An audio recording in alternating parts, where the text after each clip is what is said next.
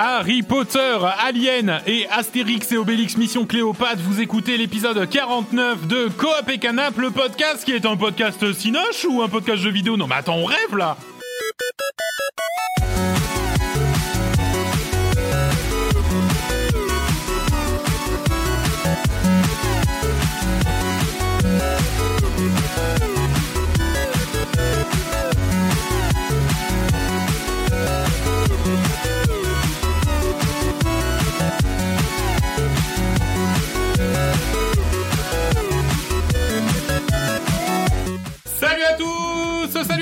à toutes Bonsoir Bonsoir D'habitude vous faites un peu les cœurs C'est le Ouais. décalage horaire. Voilà, c'est ça.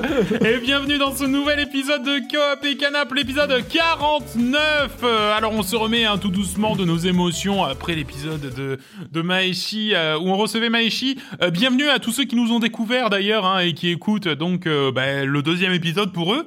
Euh, merci de nous de nous rejoindre. Vous allez voir, hein, quand on n'a pas d'invité, on dit beaucoup plus de gros mots et de bêtises. mais mais euh, mais vous inquiétez pas, tout va bien se passer. Comment ça va les copains? Très bien. Ouais, ouais. Un peu froid, froid. Bon, bah écoute, C'est chouette, ouais, effectivement, il, il fait frais, il ne pleut pas, mais ouais, c'est pas grave, il y a plein de jeux vidéo qui sortent. alors, s'enferme, on reste voilà, enfermé, on joue au jeu. Exactement, on reste enfermé, on joue au jeu. C'est vrai qu'un peu de flotte, un peu de pluie Ouais. quand même, avec les jeux vidéo, ça, ça se marie bien, c'est dommage. C'est dommage. Euh, au sommaire de ce euh, joli épisode, on a euh, d'abord, bien sûr, un round de news. hein. Vous savez, on s'est un petit peu tenu au courant de ce qui se faisait dans la sphère jeux vidéo. Vous allez voir, c'est euh, plutôt chouette ce qui s'y passe. On va bien sûr parler en termes de jeux des grosses sorties du moment, euh, Hogwarts Legacy, Pharaon et de Returnal. Euh, Vincent a joué à Obradine et va nous dire ben, qu'est-ce que C'est qu'est-ce que qu'est-ce que donc que c'était le ce presque jeu, Gauthier. le presque Gotti de la première année du podcast, Ouais, hein, Non, la deuxième année du podcast. c'était Ouais, ouais, 2000, euh, tut, tut, tut, 18, 2018, hein. Ouais, Ouais, ouais. 2018. Euh, donc voilà, euh, il va nous dire un petit peu ce qu'il en a pensé et si c'était bien de lui filer euh, ce jeu. Et puis bien sûr, nos rubriques habituelles, un quiz. Alors on en reparlera tout à l'heure, préparé un petit peu à l'arrache. Euh, ce qu'en pensent les Mais non dans le viseur et je peux pas, j'ai piscine. Et enfin, on se fera des gros bisous, on se donnera rendez-vous pour une prochaine fois euh, pour un épisode 50 qui promet déjà d'être absolument dingo. Est-ce que vous êtes prêts pour l'épisode 49 Trop Donc, chaud. Totalement. eh bien, c'est parti pour les news.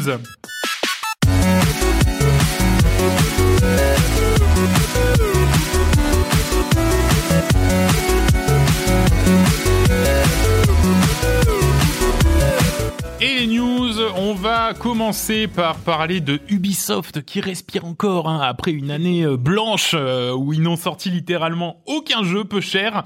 Euh, Ubisoft refait un petit peu parler d'eux, alors sans doute beaucoup pour rassurer les investisseurs quand même. hein, soyons soyons sérieux parce que de concret il n'y a pas grand chose et puis le peu qu'il y a c'est quand même un petit peu tristoun.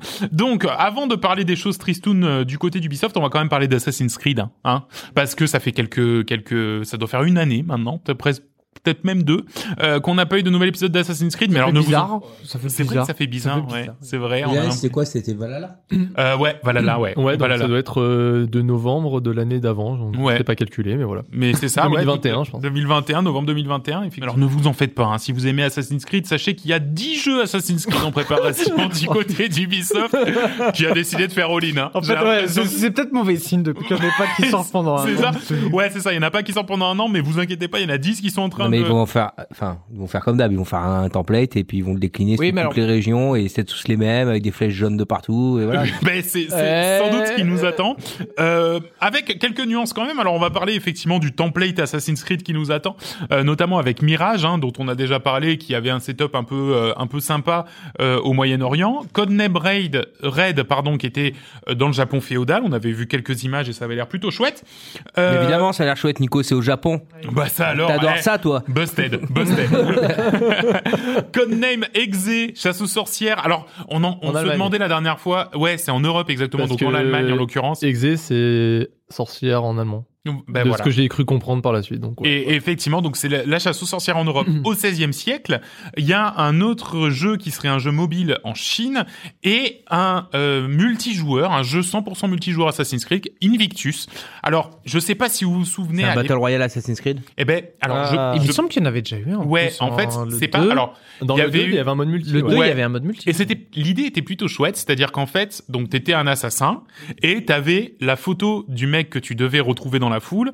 Le mec du coup que tu devais retrouver dans la foule avait lui-même une photo de quelqu'un à tuer, mais toi du coup tu devais Faire le civil, en fait. Oui, mais euh, faire le civil, exactement. civil, ouais. Faire le civil pour pas que la personne qui doit te buter euh, te retrouve. Comment il s'appelait ce jeu-là Hidden in Plain Sight? Finalement, c'est ça. Ben ouais, franchement c'est ouais c'est un peu c'est un peu le délire Hidden in Plain Sight, mais euh, mais à l'échelle Assassin's Creed. non, mais c'est génial en vrai. Moi, j'adore ce concept. Ben, Non, mais l'idée est pas mal. Bah, c'est juste qu'il l'avait sorti en même temps que le 2. Le multi était pas ultra développé. Ouais, pas comme- en fait, on était en 1990 aussi quand même. Ouais, franchement, c'était il y a un moment.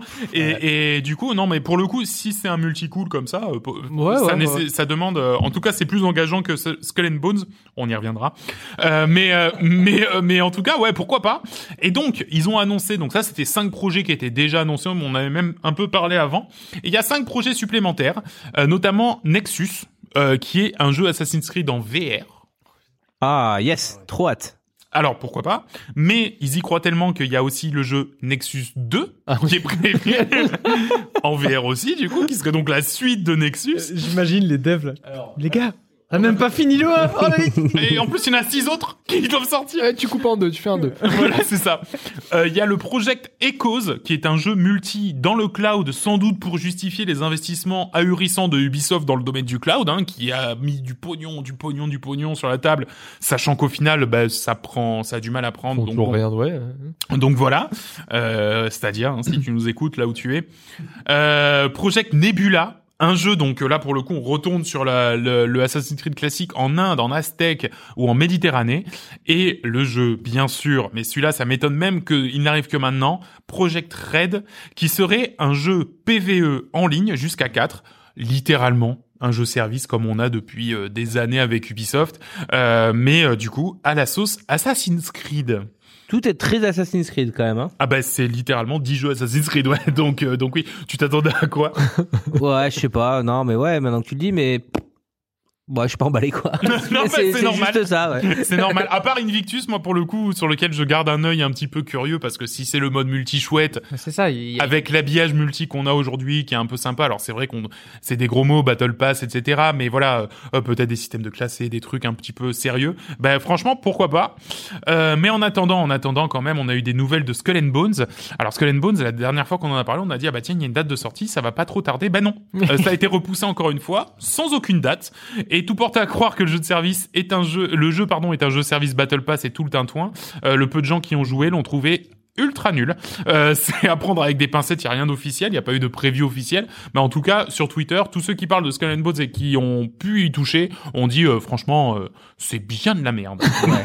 C'est ce que j'ai lu aussi. ouais, Je- c'est ce qui Ouais. donne euh, ce qui donne Et pas c'est ce que, enfin, c'est ce qu'on flaire aussi, hein. Ah tout à fait. Ah ouais ouais ça hein, mark my word.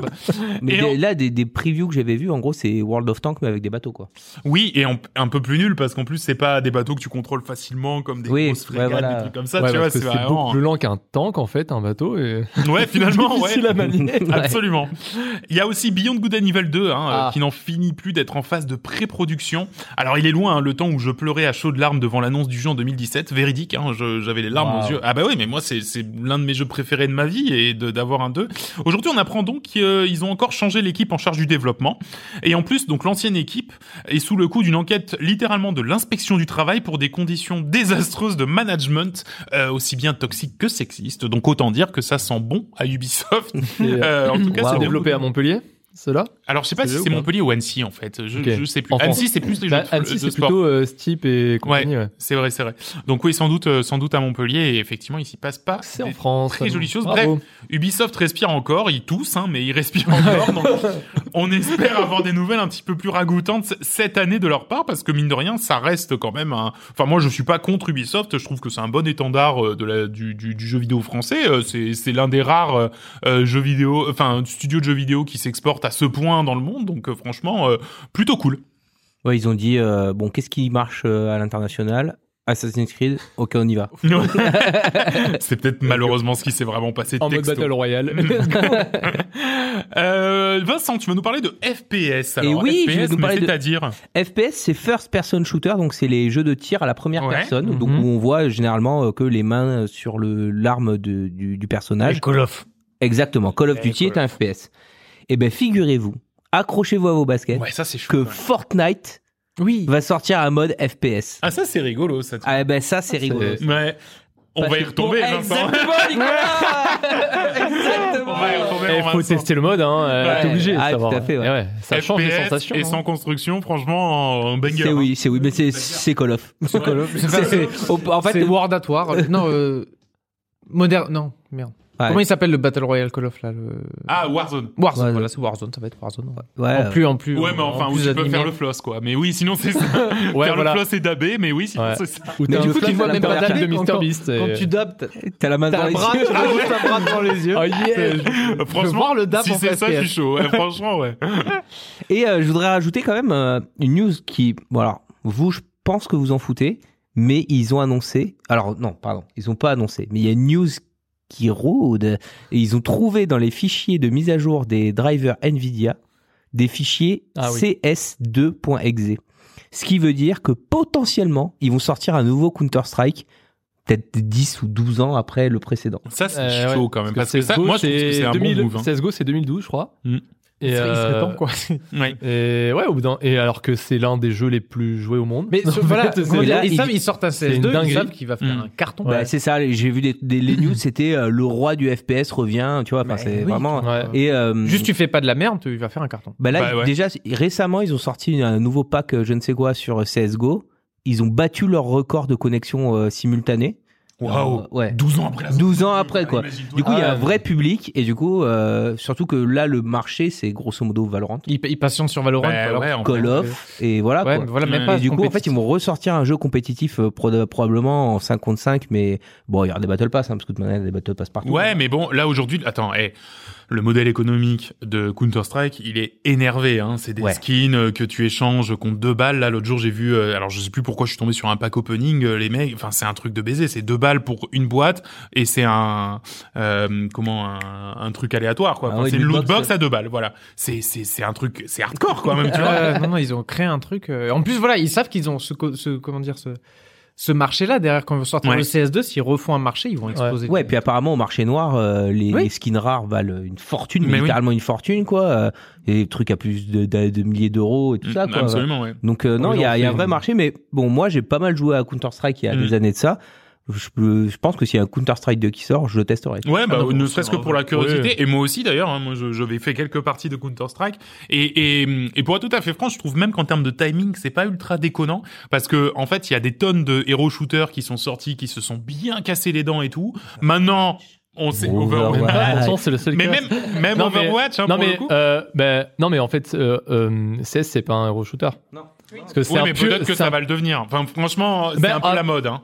Mais par contre, j'espère pas. Enfin, en fait, c'est Oui, ça qui est compliqué. C'est qu'est-ce qu'ils font s'ils sortent un 2 Alors Mm. déjà, de sûr, le le le code- Visuellement. le- non, mais même le moteur, le qu'on appelle ça en fait le. Le là, moteur physique. ouais, là c'est le Source Engine. Ouais. Forcément, ils en sortent un nouveau. C'est aussi Mm. ça le, le renouveau, ce qui permet après d'avoir des modes de ouf euh, basés Oui, là-dessus. c'est vrai, c'est vrai. Mm. Mais c'est vrai qu'en termes de système de jeu, ils doivent évoluer sans trop évoluer parce que sinon ils vont perdre. ça, euh, restera réaliste, hein, je pense. mais, euh, ça restera ouais. des flashs, des grenades, c'est très réaliste, mais Mhm. le truc c'est que entre CS à 1.5, 1.6, enfin bref, euh, quelle que soit l'époque où vous avez commencé. Euh, après il y a eu euh, comment il s'appelait euh, Source. Ouais, Après il y a eu Go. ouais. C'était un peu tous les mêmes jeux quand même. Oui, mais les puristes te euh, diront non, c'est pas le même parce que le, le système de tir dans Go il se rapproche plus de 1.6 alors que dans Source c'était n'importe quoi. Tu faisais des ouais. Totalement. Bon. c'est tout le temps ça. Ouais, je te dis, ouais. Mais euh, mais du coup là s'ils font euh, CS2 grosso modo et que c'est juste euh, En mieux, c'est plus le beau. même en plus beau, euh, est-ce qu'il y a vraiment un marché Euh, Je sais pas quoi. Bon a priori oui, mais Ouais.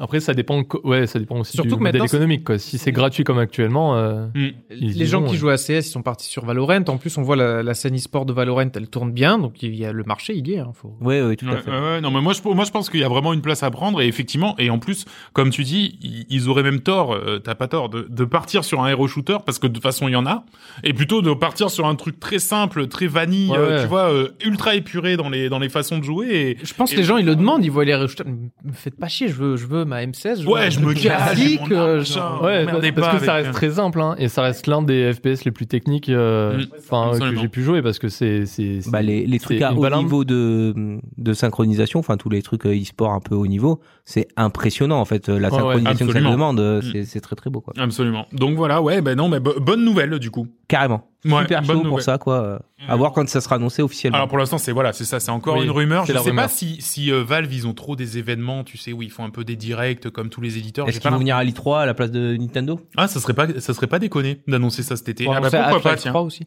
Hein? Pour annoncer Half-Life 3. Cette blague, elle est pas périmée depuis la Ça faut dire Left 4 Dead 3.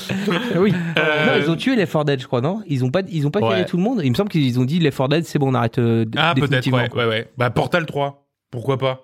Ouais. Allez! Bah, moi, j'aimerais bien, après, euh, vu comme les masterclass que c'est, mais euh, bon, voilà, quoi. Ok, donc, euh, du coup, euh, affaire à suivre. On verra si, si d'ici cet été, d'ici à la fin de la saison, euh, ce sera annoncé officiellement. En tout cas, on croise les doigts. Euh, Will, tu vas nous parler, toi, de City Skylines. Ouais, de- donc du coup de l'annonce de City Skylines 2 qui a été annoncée pour 2023. Pour ceux qui connaissent pas City Skylines, c'est c'est le city builder hein, qui, qui était sorti en 2015 Ouais. et qui venait jouer des coudes avec euh, la franchise euh, des, des SimCity. Hein. Ouais. SimCity, c'était la franchise de 1989 à 2013. Donc, euh, donc ils disent, bon, on va en sortir un aussi, sachant qu'en plus le dernier de SimCity, je sais pas si vous vous souvenez, 2013, C'était horrible. Nul à chier. Ouais. Nul à chier, parce que justement, ils avaient fait des cartes trop petites et Mm. tout- tous les mecs étaient dégoûtés. Deux ans après, t'as euh, City Skylines qui sort. Il était incroyable. Avais mais- joué. euh, Techniquement, en fait, il y avait tellement plus de choses. Alors, graphiquement, et tout, les maps mieux, étaient immenses, il graphiquement. y avait enfin, je sais pas, il y avait les notions des barrages avec la gestion de l'eau et de tout. l'eau. Il y avait énormément de trucs. C'était, franchement, c'était un vrai, un vrai city builder. euh. Ouais, ouais. C'est ça. Et en plus, il, il était ultra accessible, le City Skylines. En fait, euh, t'avais, t'avais des maps qui pouvaient être très compliquées, mais tu te prenais une map simple où la gestion de l'argent était, était plutôt simple. Et après, c'est bon, tu prenais plus, beaucoup de plaisir à euh, gérer ta carte, faire des belles routes. Justement, à la base, le City Skylines, c'était un simulateur de euh, Circulation. de circulation, donc de ouais, route, de train, et ils ont transformé ça en city builder. Et du coup, c'est vrai que dans City Skylines, tu faisais ta ville, c'était pas en mode euh, faut que j'ai des thunes, faut que mon... non non, tu passais plus de temps à faire le beau rond-point, la Mm. gare de métro qui partait de Voilà, là à là, ça. t'avais une sorte de de bus qui faisait Bah, le nerf de la guerre, c'était est-ce que les gens arrivent à circuler correctement pour aller de leur habitation à leur travail sans se taper des heures de bouchon. T'avais, t'avais, des- Raconter comme ça, ça a l'air ultra chiant. Ah, Ouais, c'est- mais t'avais- c'était bien, mais c'était Mais bien. ouais, je sais, mais. t'as- t'as- t'as- Chiant, mais euh, mais mais même. T'avais, t'avais des heatmaps, donc pour des heatmaps, c'est en fait des, des zones de chaleur en fonction des bouchons. Et tu vois, merde, ce truc-là, il, il y a un gros bouchon, et donc du coup, tu faisais, euh, enfin, t'as des modes en plus sur City Skyline qui te faisaient des ronds-points sur cinq étages, enfin des échangeurs d'autoroutes sur cinq étages, des trucs de fou. Enfin, je, je me souviens que je m'étais. Moi sur Reddit, je vois encore passer des euh, euh, hey, qu'est-ce que vous pensez de mon intersection quoi, Mais tu oui. vois Mais moi, je l'avais téléchargé, c'est-à-dire que j'avais modé, j'avais téléchargé le, le- voilà l'échangeur 8 euh, 8 trucs qui marchaient, euh, qui marchaient du feu de dieu. Alors, Et, faut euh, savoir, en plus, alors, City Skyline 1, je pense qu'ils sont un peu arrivés au bout du modèle économique parce que pour acheter tout avec toutes les extensions, c'est 260 balles aujourd'hui. Waouh Ouais, mais sachant qu'il a été remasterisé en plus en février 2013, euh, 2023, le City Skylines. Ah, oui! Donc il, est- il y a une sortie euh, remasterisée pour ceux qui euh, euh, qui veulent pas attendre justement le City Skylines 2. Mais voilà, c'est ce genre de jeu, on en reparlera avec Pharaon. Pas compliqué, mais juste tu prends plaisir à voir ton truc un peu vivre et tout, à bouger. Donc, Et, euh, et le très trailer bonne- avait de très l'allure en plus. Hein, Oui, ça avait l'air magnifique. Donc déjà City Skylines avait l'air beau, donc là tu Ouais, ressors le même 7 ans, 8 ans après. Donc euh, Le niveau de détail. euh, l'eau, comme il disait Vincent, l'eau était super bien. euh, Ouais, tu- modélisé t'avais- et tout. ouais. T'avais des petits trucs, tu, quand tu faisais un, tu te dis tiens, je vais faire un, comment dire, un barrage pour euh, générer de l'électricité. T'as niqué ton eau, genre t'avais ta rivière du coup elle était vide. Enfin t'avais plein de, de notions. Ouais, t'as euh, séché ta rivière. assécher ta rivière. Si euh, tu faisais un trop gros hmm. barrage, ça remplissait tellement ta vallée que ça débordait sur les vallées Ouais, à côté exactement. et des fois du coup ça inondait ta ville. Ouais. D'un coup tu dis mais attends pourquoi ma ville est sous le lac non mais voilà, j'ai super hâte de ça. Euh, donc euh, c'est courant 2023, il y a pas de date, mais 2023 déjà. Bon, il faudra parler que ce serait une early access quand même, hein, parce Ouais. que maintenant Ouais. c'est un peu, c'est un peu tout le temps C'est ça. un peu le mais- modèle, ouais. D'ailleurs euh, c'est pas aux news mais vous avez vu que Kerbal Space Program 2 Oui. euh, il y a, ils ont sorti une early access qui apparemment est catastrophique. euh. Mais le 1, en version finale telle qu'il est aujourd'hui est catastrophique. Donc euh, Ah, les gens, les gens qui, les amateurs sont dithyrambiques, qui disent que c'est incroyable. oui, quoi. mais je veux dire, ça demande énormément de puissance. de oui, calcul bon, il faut face au- 5 ordi pour le faire tourner. Voilà, mais... c'est ça, c'est ça. Mais ça me donnait trop envie. J'ai vu quelques streams dessus. euh, j'ai jamais joué c'est- mais ouais, mais C'est plus amusant à regarder qu'à jouer. Ça pour Et le coup, peut-être. Ouais, c'est un mais jeu de après, travail ça. C'est le genre de truc où, euh, enfin bon, on divague un peu, mais au lieu de faire ton vaisseau, tu peux les, tu peux les importer au moins ton vaisseau, mais t'as toute la partie gestion de, de, de- d'aller construire ta base sur la lune. Ouais, mais Ah tu commences à tout, tu commences à tout importer, tes bases, etc. Tu joues plus au jeu, quoi. ça, et- et dépend ce que t'aimes faire. Est-ce que t'aimes créer ta fusée ou est-ce que t'aimes justement gérer tes bases, tes trajectoires et tout? Jeu Enfin, Ouais, ouais, non, mais il y a-. Ok, euh, donc City Skylines 2 prévu pour 2023. Et toi, John, tu vas nous parler d'un studio qui euh, qui développe un nouveau jeu, Alchemy. Alors euh, rappelle-nous un petit peu, rafraîchis-nous la mémoire. Euh, Alchemy, toi, oh là, toi tu as parlé de, le- Ubisoft qui est à l'origine un studio breton. Bah, Alchemy c'est aussi un studio breton. Ah ben voilà, Euh, Kenavo, hein. C'est ceux qui ont fait Four Tales. D'accord, oui, entre ok. autres. Mais euh, leurs jeux précédents, je suis désolé pour eux, je les connaissais pas non plus, je les ai même pas notés, mais euh, mais je pense qu'ils sont plus fait connaître avec Four Tales. Et là, en fait, euh, la dernière fois, je vois pa- passer une news comme quoi, bah voilà, ils bossaient sur quelque chose, qu'ils allaient essayer de sortir en early access d'ici quelques mois, tout ça. Dont le nom c'est Anne Ankou. Bon, apparemment, c'est dans les légendes bretonnes, c'est la personnification de la mort. Oh, Et, euh, et en fait, Comment je- t'écris tout ça, là? A-N et A-N-K-O-U. Ah oui, en coup, c'est le. Ouais, oui, Ankou, ouais. en coup, c'est le. le- Oui, effectivement, ouais. Et, euh, et en fait, c'est que, euh, c'est que je- j'ai décidé de cette news parce que hier, euh, je vois passer un tweet du, du studio qui disait Ah, bah, on va, on va streamer un peu, on va se faire un peu des, des, des, des VFX en live sur Twitch. Alors, hier, en fait, hier après-midi, je regardais un, j'ai regardé un petit, une petite heure. Bah, l'un des devs qui se faisait des, des petites VFX de, du, du jeu, des effets visuels et tout. euh, donc euh, en, en, en live, c'était sympa. Et en fait, donc il expliquait, c'est comme ça en live, j'ai compris ce qu'il qu'il développait comme jeu. Ils sont partis sur un Survivor, à la bombe Vampire Survivor. Mhm. Mais, ils ont dit, mais, le système un peu de combat, c'est une sorte de stick shooter. Donc vraiment, en fait, donc tu, tu, tu diriges avec les sticks de ta manette euh, voilà, pour, pour viser et, et tout ça. Et surtout, il y a du craft pour la survie. Voilà, Ah, il y a une sorte de pot pourri. Ah ouais, c'est oui. Là, Et même, même lui, en l'expliquant, il disait... euh, Non, non, mais ça Bon. va être bien. non, non, il, dit- il disait, franchement, rien de tout ça, on, sa- on sait le faire, on savait le faire avant. Ouais. On se lance dedans, c'est pas dans quoi on se lance. D'accord, ok, ouais, c'est rigolo. Et, euh, et je suis curieux parce que Fortale, ils nous ont fait un truc assez, euh, assez propre. C'est Oui, un jeu de cartes un peu unique. Là, voir le, le côté un petit peu, ouais, voilà. s'ils arrivent euh, à mettre une touche. Survivor, alors qu'est- qu'est-ce que tout ça J'imagine, tu dois avoir un côté un peu, euh, un peu roguelite parce que je les vois, je les vois faire un truc comme ça, je pense, tu vois, en Tout plus fait, de ouais. ça. Mais voilà, non, mais c'est, euh, on va, il y aura l'occasion d'en reparler dans les prochains mois, mais parce que, euh, parce que vu, vu ce qu'ils ont fait avec Fortez, je me dis, il y a- il y, a moyen qu'ils nous pondent peut-être un, de qualité. pas, pas un aussi gros jeu, même si ça restait un petit peu niche, mais, euh, mais peut-être un jeu de qualité. Peut-être si- un truc si plus facilement sortable aussi, Ouais, euh, voilà. où, ils in- où ils investiraient moins que. Ouais, pourquoi pas bah, En tout cas, c'est bien. Euh, on n'a pas parlé aussi parce qu'en fait, City Skylines 2 a été annoncé lors de la... Alors, ça s'appelle Paradox Announcement Show 2023. Donc, en fait, Ouais. c'est euh, Paradox qui est éditeur de jeux, de jeux relativement niche hein, d'ailleurs, euh, mais euh, voilà, qui, qui annonçait un petit peu tous ces jeux. Pour vous dire, Paradox, ce qui, ce qui était attendu, c'était notamment Crusader King et Eu- Europa Universalis. Donc, tu vois le l'ambiance des jeux niches. Parmi eux, il y avait aussi Lamp Lamplighters League. John, tu l'as tu l'as fait remarquer sur le Discord tout à l'heure et ça avait l'air très chouette. Tu peux nous en dire un petit peu C'est plus? un et ça c'est pour c'est pour Will. C'est un c'est un jeu tactique en tour par tour. Ah, bah, Ambiance Indiana Jones. Ouais. Donc euh, Oh, voilà il y a y a voilà c'est il y a, Ah, il y a visuellement, ça a de la gueule. des, des temples, de l'humour, des nazis, enfin tu vois, ce genre de truc. Mm. Et la DA, je vous, je vous- je vous amène à, à regarder le trailer. Franchement, la DA du jeu a l'air vraiment, euh, enfin, elle est, elle est assez chouette. Il y a un côté un petit peu, un petit peu cartoon, mais euh, franchement, Ah c'est propre. Effectivement. Et, Oh, ça euh, donne envie, ça. et apparemment, ça débarque euh, Game Pass dans l'année, donc. euh, Oui, en plus Game Pass, ouais, donc c'est euh, c'est plutôt cool. Franchement, gardez bien dans le viseur parce que, à mon avis, euh, il y a moins que ce soit Ouais. un petit jeu qui, qui, qui fait, qui aura de la je qualité. le note. quoi. Je Ouais, note le bien. Il y a des pourcentages de hits, hein, par contre, hein, sache-le. Ah, Ah, bah, ça c'est des moi. fois, il faut. hein.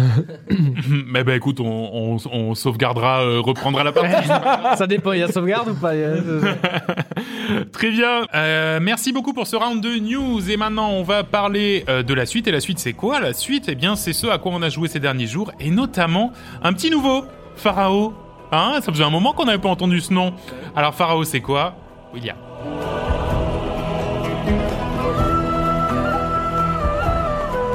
Alors Pharaon, euh, Pharaon euh, New Era, euh, pour ceux qui, c'est un remaster, alors un remake selon eux. On va plutôt se baser sur un remaster euh, plus plus euh, du fameux jeu Pharaon qui est sorti en 1999. Je suis allé rechercher un peu sur internet. hein, pour- Alors, ça vaut peut-être le coup de, de prendre deux secondes et de dire c'est quoi la différence entre un remake et un remaster. Exactement, exactement. Euh, remake, c'est vraiment on, on prend un jeu et on va le refaire, euh, enfin avec les- un nouveau moteur, etc. C'est plus On dire- recode presque from scratch. Voilà, euh, 2023 sur un nouveau jeu, mais en fait, euh, je m'inspire un peu de Pharaon. Voilà. Là, non, c'est vraiment un remaster dans le sens où il y a le jeu Pharaon, on lui met un coup de peinture, euh, et euh, voilà, on le ressort. Ils l'ont fait avec le Command and Conquer. Et c'est pour ça qu'ils ont dit que c'est un remake, mais en vrai, c'est un remaster. C'est-à-dire En que c'est fait, exactement le même jeu, c'est les mêmes missions, c'est les mêmes bâtiments, avec des améliorations. Mais je comprends pourquoi c'est un remake, parce qu'en fait, ils ont rajouté des mécaniques inspirées de jeux un peu plus modernes Oui, je pense pour, que euh, c'est ça. pour repasser par-dessus les trucs un peu vieillissants de Pharaon Hmm. et qui sont. Ben, je pense qu'en vrai, pour faire fonctionner le jeu comme ça, t'es obligé de faire un Oui, remake. Tu peux pas T'es faire. t'es- obligé de faire un remake, mais quand toi tu joues, tu joues au même jeu en un peu mieux, le- des, des améliorations plutôt au niveau du menu de navigation euh, pour euh, améliorer. Mais voilà, c'est- c'est le même jeu. En vrai, en Mm. vrai, vrai, c'est le même jeu. Et pour ceux qui connaissent pas Pharaon, ça leur ça leur parle pas. C'est c'est euh, les mecs d'Impression Games qui avaient sorti les César, César, euh, César, César 2, César 3. Alors César César 1, c'est 1992. J'ai regardé des images, c'est un peu sale. Hein. C'est c'est, euh, vu du dessus là, c'est c'est c'est un On peu était sale. même pas nés. Ouais, mais César 2, Non, César non, je 3, plaisante, on était- César on 2, est vieux. César 2, César 3, j'y avais joué. Maeshi n'était pas né. Tu nous écoutes. Euh, César 2 et César 3, j'y avais joué, c'était 95. Alors, j'y ai joué, je pense, je les avais eu dans des magazines. En plus, c'est le genre de jeu que t'avais Ah bah des tout à fait, ouais, dans ta boîte de céréales. Dans les hein. Kellogg's, Dans ta boîte de Kellogg's. Le César 2, ça doit être dans la boîte de Kellogg's Oh oui. complètement. Et ils t'ont fait après aussi Zeus en 2000 et Ah ouais euh, un peu moins connu et Empereur, l'Empire du, du Milieu en 2002. Celui-là, j'y ai rejoué euh, beaucoup plus tard. Euh, C'était sur l'Empire chinois justement. Donc toujours ce Ah même oui, jeu. un city builder en vue isométrique euh, où vraiment ton but était de, de construire cette ville. Et euh, pour moi, c'est enfin c'est c'est le jeu que que je ressortais tous les trois ans. Donc j'y ai joué en 99, j'avais 10 ans. Je passais pas les, je passais au bout de la quatrième mission, j'avais fini. Puis j'ai rejoué à 13 ans, à 16 ans, puis à chaque fois j'allais de plus en plus loin. Mais j'ai jamais fini. C'est c'est un jeu, c'est- beaucoup trop dur, jamais fini. Donc j'ai dit tiens, ça y est, ils font un, rema- un remaster, un remake. C'est l'occasion de le finir ce, ce jeu. Et donc voilà, quand, quand on m'annonce un remaster là-dessus, je, je suis aux, aux anges et euh, je suis aux anges. Hmm. Puis ils ont remaster Pharaon, ils auraient pu remaster euh, César, ils auraient Bah pu oui, remaster vrai, ouais. Zeus, mais parce que je pense que c'est celui, j'y ai joué au 3, c'est celui qui a la meilleure, comment dire, la meilleure atmosphère. Tu regardes Ouais. la DA, c'est- c'est c'est joli, c'est c'est en plus ils t'ont fait, ils t'ont- ils donc ils t'ont fait un remake au niveau du design, c'est un peu plus cartoonesque, donc ils t'ont fait un truc très joli, ça marche je pense très que bien. c'est peut-être aussi une période un poil moins exploitée de, de autour, tu vois, que le- le- l'Égypte plutôt que euh, la, la Rome antique. Et puis le, la, la promesse initiale de Pharaon, moi à l'époque je trouvais ça révolutionnaire, c'est euh, que tu refais toute l'Égypte, toute l'histoire des empires égyptiens depuis Ah, moins ouais. 5000 euh, jusqu'à euh, la fin des différents empires égyptiens.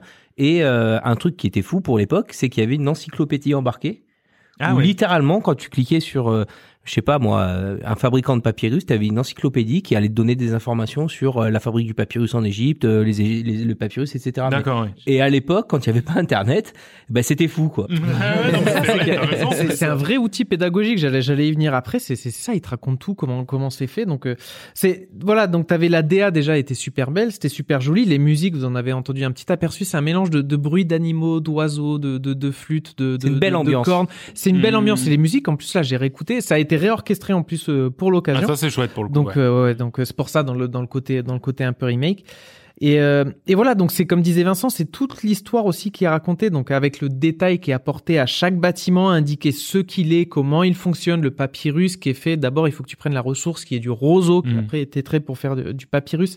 Il y a également la construction de merveilles, mais on va y revenir plus tard donc. euh, Des Donc merveilles euh, type euh, type pyramide, et tout, etc. Ça euh, t'explique comment est construit une pyramide. Donc, donc c'est vraiment génial. En termes de gameplay, donc on est sur un city builder classique. Tu vas créer ta ville.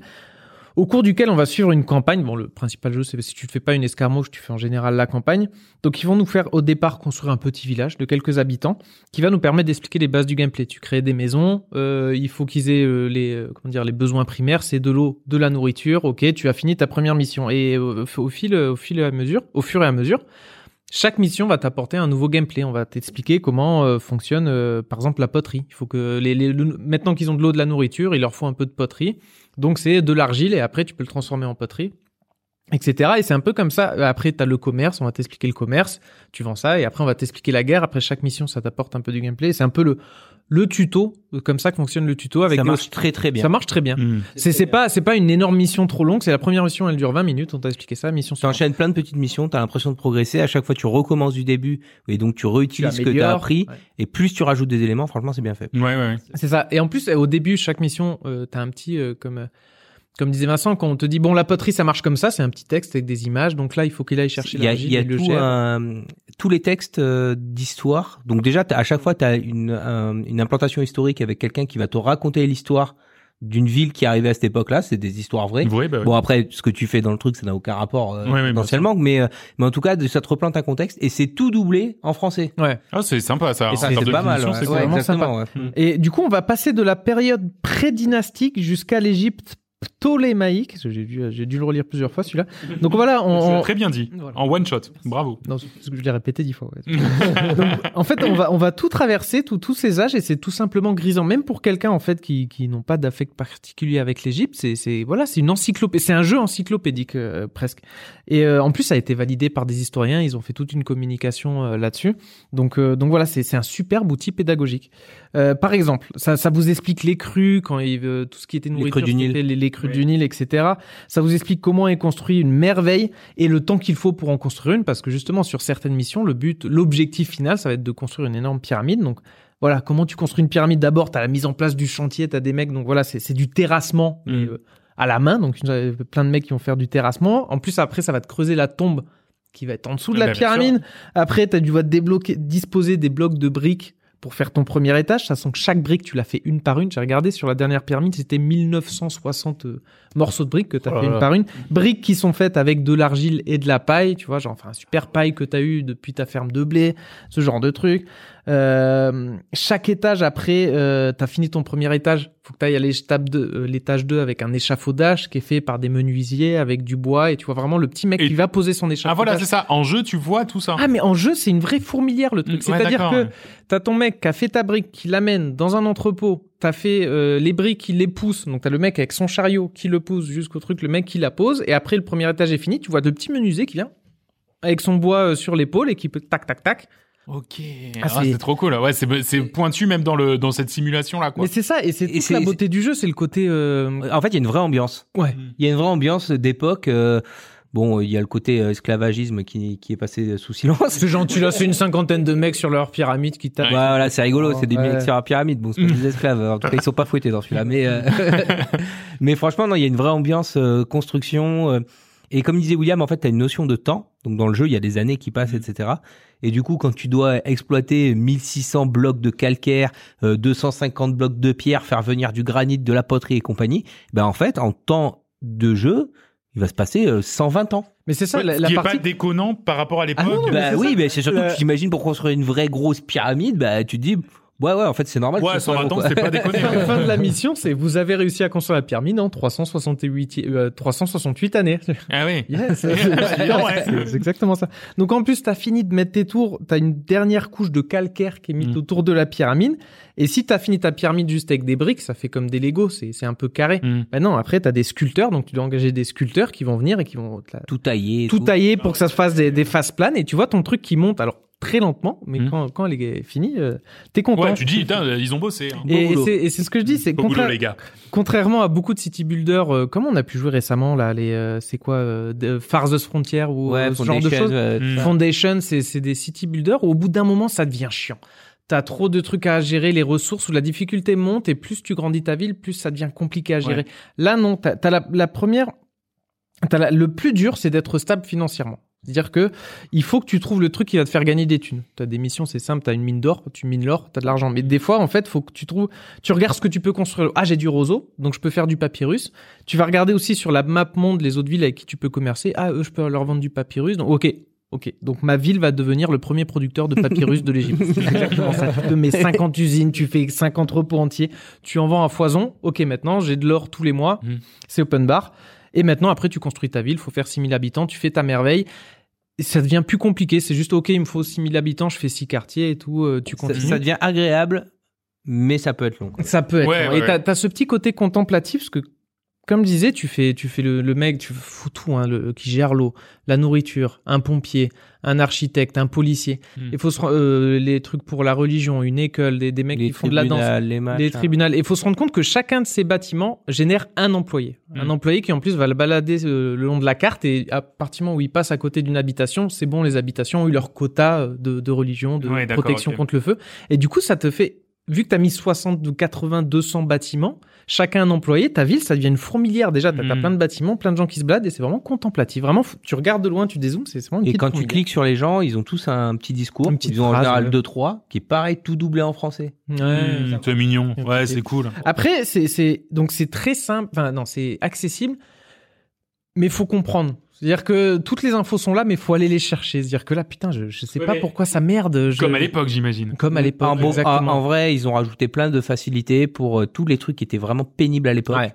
En fait, ils- tu commences les, les, les missions, tu es obligé de te les farcir. Ouais. Et en fait, une fois que tu as, fini le tuto, ils te disent, bon, bah voilà, vous avez bien vu ça c'était pénible, on a rajouté une option pour le désactiver et en fait pour que ce que c'est censé faire, en l'occurrence par exemple la, notion de recrutement euh, pour les entreprises où normalement t'as un petit gars qui doit aller chercher les gens, ben en fait ça te dit bah non voilà maintenant à partir du moment où vous connectez votre entreprise à une route et que vous avez de la main d'œuvre dans votre ville, cliquez sur cette option et votre entreprise marchera. Ah, mais du coup, c'est ça qui fait que, en fait, chaque partie que tu recommences à zéro, en fait, globalement, il y a une mécanique que tu peux enlever et qui, du coup, fait que c'est non, plus il y en a, il y en a plein. Enfin, grosso modo, le reste, ils ont juste, ils ont juste fait un tri sur les Deux, trois, qu'ils jugeaient pénibles. pénible, ouais, d'accord. Et là, ils te disent à la fin, voilà, ça, vous pouvez l'enlever, ça, vous pouvez l'enlever. Pareil, en fait, il y a une notion de gestion de l'âge où en fait ta population vieillit et du coup, euh, ben, t'es sans arrêt obligé de recréer des des, euh, quartiers. des quartiers parce que Ouais. en fait, euh, ils commencent à devenir vieux, etc. Et du coup, en fait, t'es en manque de main d'œuvre. Bah, t'as une option qui dit non, non.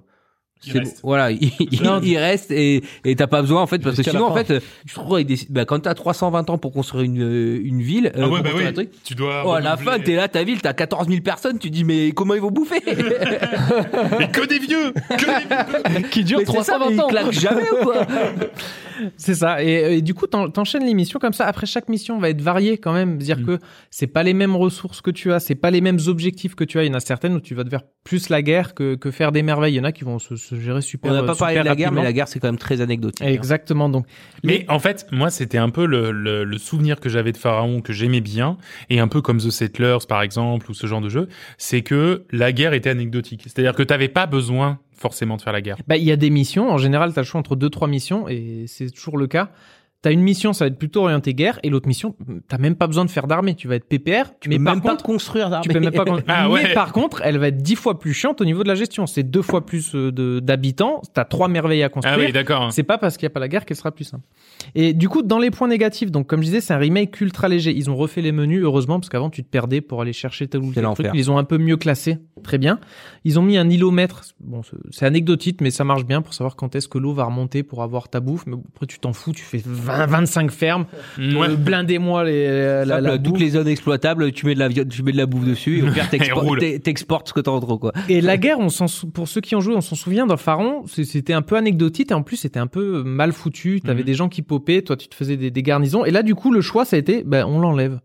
Dans le sens où tu fais tes unités, euh, tu, tu te fais quand même tes, tes fantassins, tu fais 8, 8, 8 euh, comment dire, escadrons de de- de- d'archers ou de fantassins. Et quand la guerre, ok, il y a une il y a une armée qui arrive, la guerre démarre. Ben, simulation, il y a un écran qui vient, bon ben c'est euh, 9 J'ai gagné Ouais, non, mais c'est ça, c'est euh, 9 Grosso modo. Yo, J'ai gagné ouais. la guerre et C'est 9 groupes contre 7, et bah du coup, Ouais. t'as gagné. Enfin, donc, je dire, pour un remake, je trouve ça un peu... euh, oser Ouais. se dire remake et enlever carrément tout un axe du jeu. Alors, certes, certes, il Eh était... ouais, mais qui était peut-être, justement, c'est peut-être ce que les gens attendent pas là-dedans. ben, ouais. certes, il était pourri. Euh, peut-être qu'ils ont peut-être essayé de le refaire. Ils ont dit, non, mais ça marche pas. Vas-y, on laisse tomber. Ouais. Personne vient pour ça. Ouais, c'est voilà, peut-être le choix, ça. Putain, mais tu, fais un remake, euh, tu fais juste un Ouais, écran, un euh, un écran en ouais. Enfin, t'as l'impression que c'est un- une rétrogradation, quoi. Mais après, peut-être pour un bien. Ouais. Mais je, je- ça peut, ça peut un peu. C'est j'ai- un parti pris peu- euh, que moi me dérange pas plus que ça. Ouais. J'étais un peu déçu quand même quand j'ai vu ça. Après, je venais pas. C'est un peu naze. Et puis en fait, tu t'en fous quand même. C'est ça. Ouais, parce comme- que tu y es pas là pour ça, quoi. Exactement. Tu viens pas pour ça, mais. Mais ouais, non, non, mais je comprends. Ah bah, je comprends. Euh, et il y a encore pas mal de bugs. ça, C'est un peu chiant, Non, mais. c'est pas, il y a pas mal de bugs. Il y a plein de bugs. Et littéralement, quand tu tapes bug pharaon, je sais pas quoi, tu tombes sur des forums de 2001. Et c'est Oui. exactement les mêmes bugs que sur le jeu original. c'est ça. Exactement les mêmes, avec les mêmes systèmes de résolution. Pareil, pareil. Ah ouais, Ça, c'est honteux, chaud. ça. Après, il y a, des, y a trucs que je croyais être des bugs, mais c'était juste moi qui gérais mal. Je- Putain, il y a personne qui vient et tout, mais c'est parce que j'avais le chômage trop élevé. Donc, si t'as trop de chômage, les gens, ils vont pas venir dans ta ville. Donc, il y a des trucs que tu crois que c'est des bugs, mais non, c'est un truc que t'avais mal lu. Ok, je me fais attaquer par une armée, ils étaient dix fois trop nombreux. C'était impossible à gagner. Mais c'est parce que j'avais pas compris que c'était parce que j'avais pas donné des sous au pharaon, au gros pharaon. En fait, il est venu raser ma ville parce que je l'ai, je l'ai ignoré pendant un an. Donc, des fois, tu dis, putain, c'est bugué. Non, non, des fois aussi, c'est toi. Ouais, Il faut lire, en vrai, il Il faut lire. c'est verbeux, il y a pas mal de- d'informations. Ouais, Et des fois, t'en rates qui sont assez importantes. Mais surtout qu'au départ, euh, tu lances ta mission. T'as un petit speech, le mec qui raconte vous êtes sur la ville de trucs. J'ai toujours zappé. Alors, alors que Ah, non, putain, il moi j'écoute tout. Oui, j'écoute tout. alors que là, il C'est t'explique. peut-être pour ça que t'as mieux fait. La Oui, parce qu'il culture. t'explique en fait, vous êtes dans une ville, en fait, l'État il est complètement en guerre, euh, il y a telle ville, telle ville qui va se faire attaquer, il faut que vous l'aidiez, donc euh, préparez des armées parce qu'ils vont se faire attaquer. Donc oui, forcément, si tu lis l'intro, Ouais, tu comprends très bien que ah, faut, faut que je fasse de l'armée très Ouais. rapidement. Ah, ça, j'ai mis une éternité à comprendre. Il y a une mission. euh, toutes les villes avec qui je commerçais disparaissaient parce qu'elles se faisaient envahir. Hmm. Et en fait, j'arrêtais pas d'avoir des notifications. Machin se fait envahir. Envoyer des gens. Blablabla, blablabla, blablabla. Littéralement ce que je lisais dans ma tête. Ouais, ouais. Et en fait, dans ce blablabla, il y a marqué, vous pouvez envoyer des armées. Et en fait, t'as le chef des armées ou le chef de la politique et ça dit, cliquez là pour envoyer vos Mm. armées. Sauf que moi, j'étais jamais allé dans ce menu et comme je disais pas, je savais pas. Et j'arrêtais pas de perdre cette mission. Je me disais, mais putain, c'est vachement dur quand même. Ouais, c'est ça, donc Putain, c'est bugué. là. gens n'ont pas marre de mourir Ah, en et je me disais- eh, moi je l'ai fait mon armée. Hein. Non mais c'est ça. Je disais, mais attends, moi j'ai pas d'armée, donc à m'attaquer, moi je suis beaucoup plus solide. Exactement. Vous leur envoyer quoi. Non, donc euh, donc voilà. Après, c'est dur d'être objectif, hein, car car c'est c'est vraiment la nostalgie qui parle. C'est en plus, comme je disais, c'est le jeu que j'avais envie de finir. Là, j'y suis à la dernière mission. Ça y est, les missions en plus, elles mettent deux heures. À, Mm. euh, franchement, une mission, tu Deux passes bien heures. deux trois heures. Il y en a, il y en a des, celles où il y a beau- des grosses merveilles. Pour peu que t'aies un bug et que tu dois relancer deux, trois fois la mission parce Ouais, que vous êtes ouais, sauvegarder ouais, régulièrement tout. Ah, ouais. c'est bon. Ah ouais, c'est ça.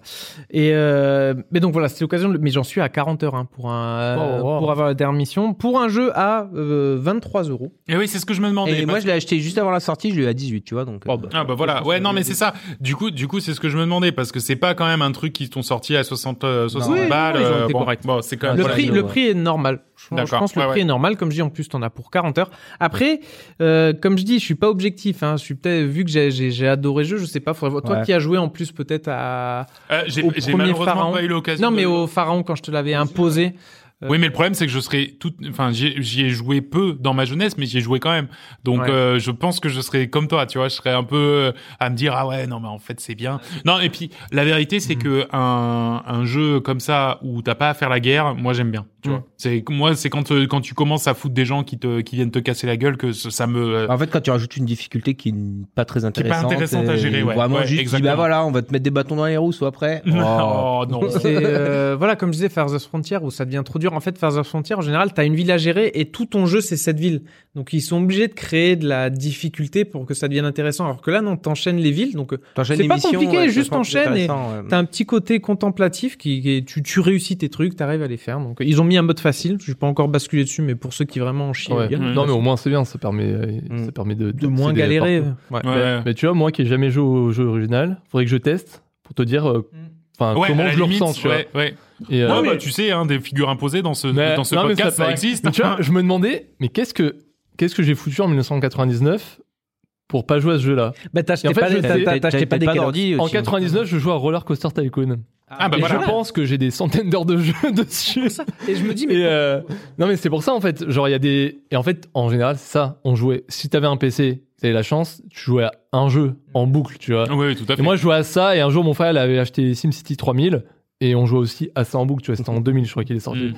Et il y avait pas d'autres jeux, enfin t'as- tu tu En général, tu pas sur le quoi. jeu comme aujourd'hui quoi. c'est ça. Et c'est pour ça que ouais, je l'ai raté. Faudrait que je le fasse un jour. En mais- auto-imposé, je pense que je me le ferai un jour. Je pense, il y a moyen. Et c'est pour ça que je me demandais pourquoi avec Vincent on aime tant les jeux, c'est euh, Fondation, euh, mais, mais Bah, quand je vois, non. ah oui, euh, César 2 j'y ai joué, ah César 3 oui, ah Pharaon c'est bah oui. Ouais, vous avez les mêmes références, en fait. On est à ça. Moi, les c'est ça, alerte rouge et des trucs comme ça. Là, ouais. donc, euh, Eh ah rouge, Ouais. par contre. Non donc voilà, pour ceux qui connaissent, allez-y. Hein, c'est C'est, c'est, c'est malgré les bugs, c'est quand même très très bien. Bon ben voilà, donc ça s'appelle Pharaon A New Era et ça coûte donc une vingtaine d'euros euh, sur Steam. On va maintenant passer à la suite du programme et en l'occurrence on va passer à un jeu d'un tout autre style puisqu'on va parler de Returnal sur PC. Ça fait peur. ça fait peur euh, Ah, c'est Returnal. plus, euh, c'est plus les flûtes et les chants d'oiseaux là. T'as quelque chose contre les oiseaux Alors Returnal, c'était le porte-étendard des exclus Play 5 et pendant un long moment, c'était même la seule exclue euh, de la console, la seule raison pour laquelle acheter une PlayStation 5, euh, c'était euh, littéralement euh, d'avoir Returnal. Euh, c'est désormais du passé puisque le jeu débaroule sur PC, laissant donc la PS5 avec maintenant deux exclus restantes et encore pas pour longtemps, hein, j'imagine, le nouveau God of War et le nouveau Horizon. Bref, Returnal nous met donc dans la peau de Selene, euh, une astronaute du futur qui est bien loin de chez elle et échoue sur une planète dont le créateur aurait décidé de n'y accorder aucune couleur. Euh, en tout cas, dans le premier biome, c'est du noir et du bleu très foncé, donc autant dire euh, du noir. Il s'agit d'un FP, d'un TPS pardon, justement. Bah alors. Non, je voulais voir les images. Ah oui, d'accord.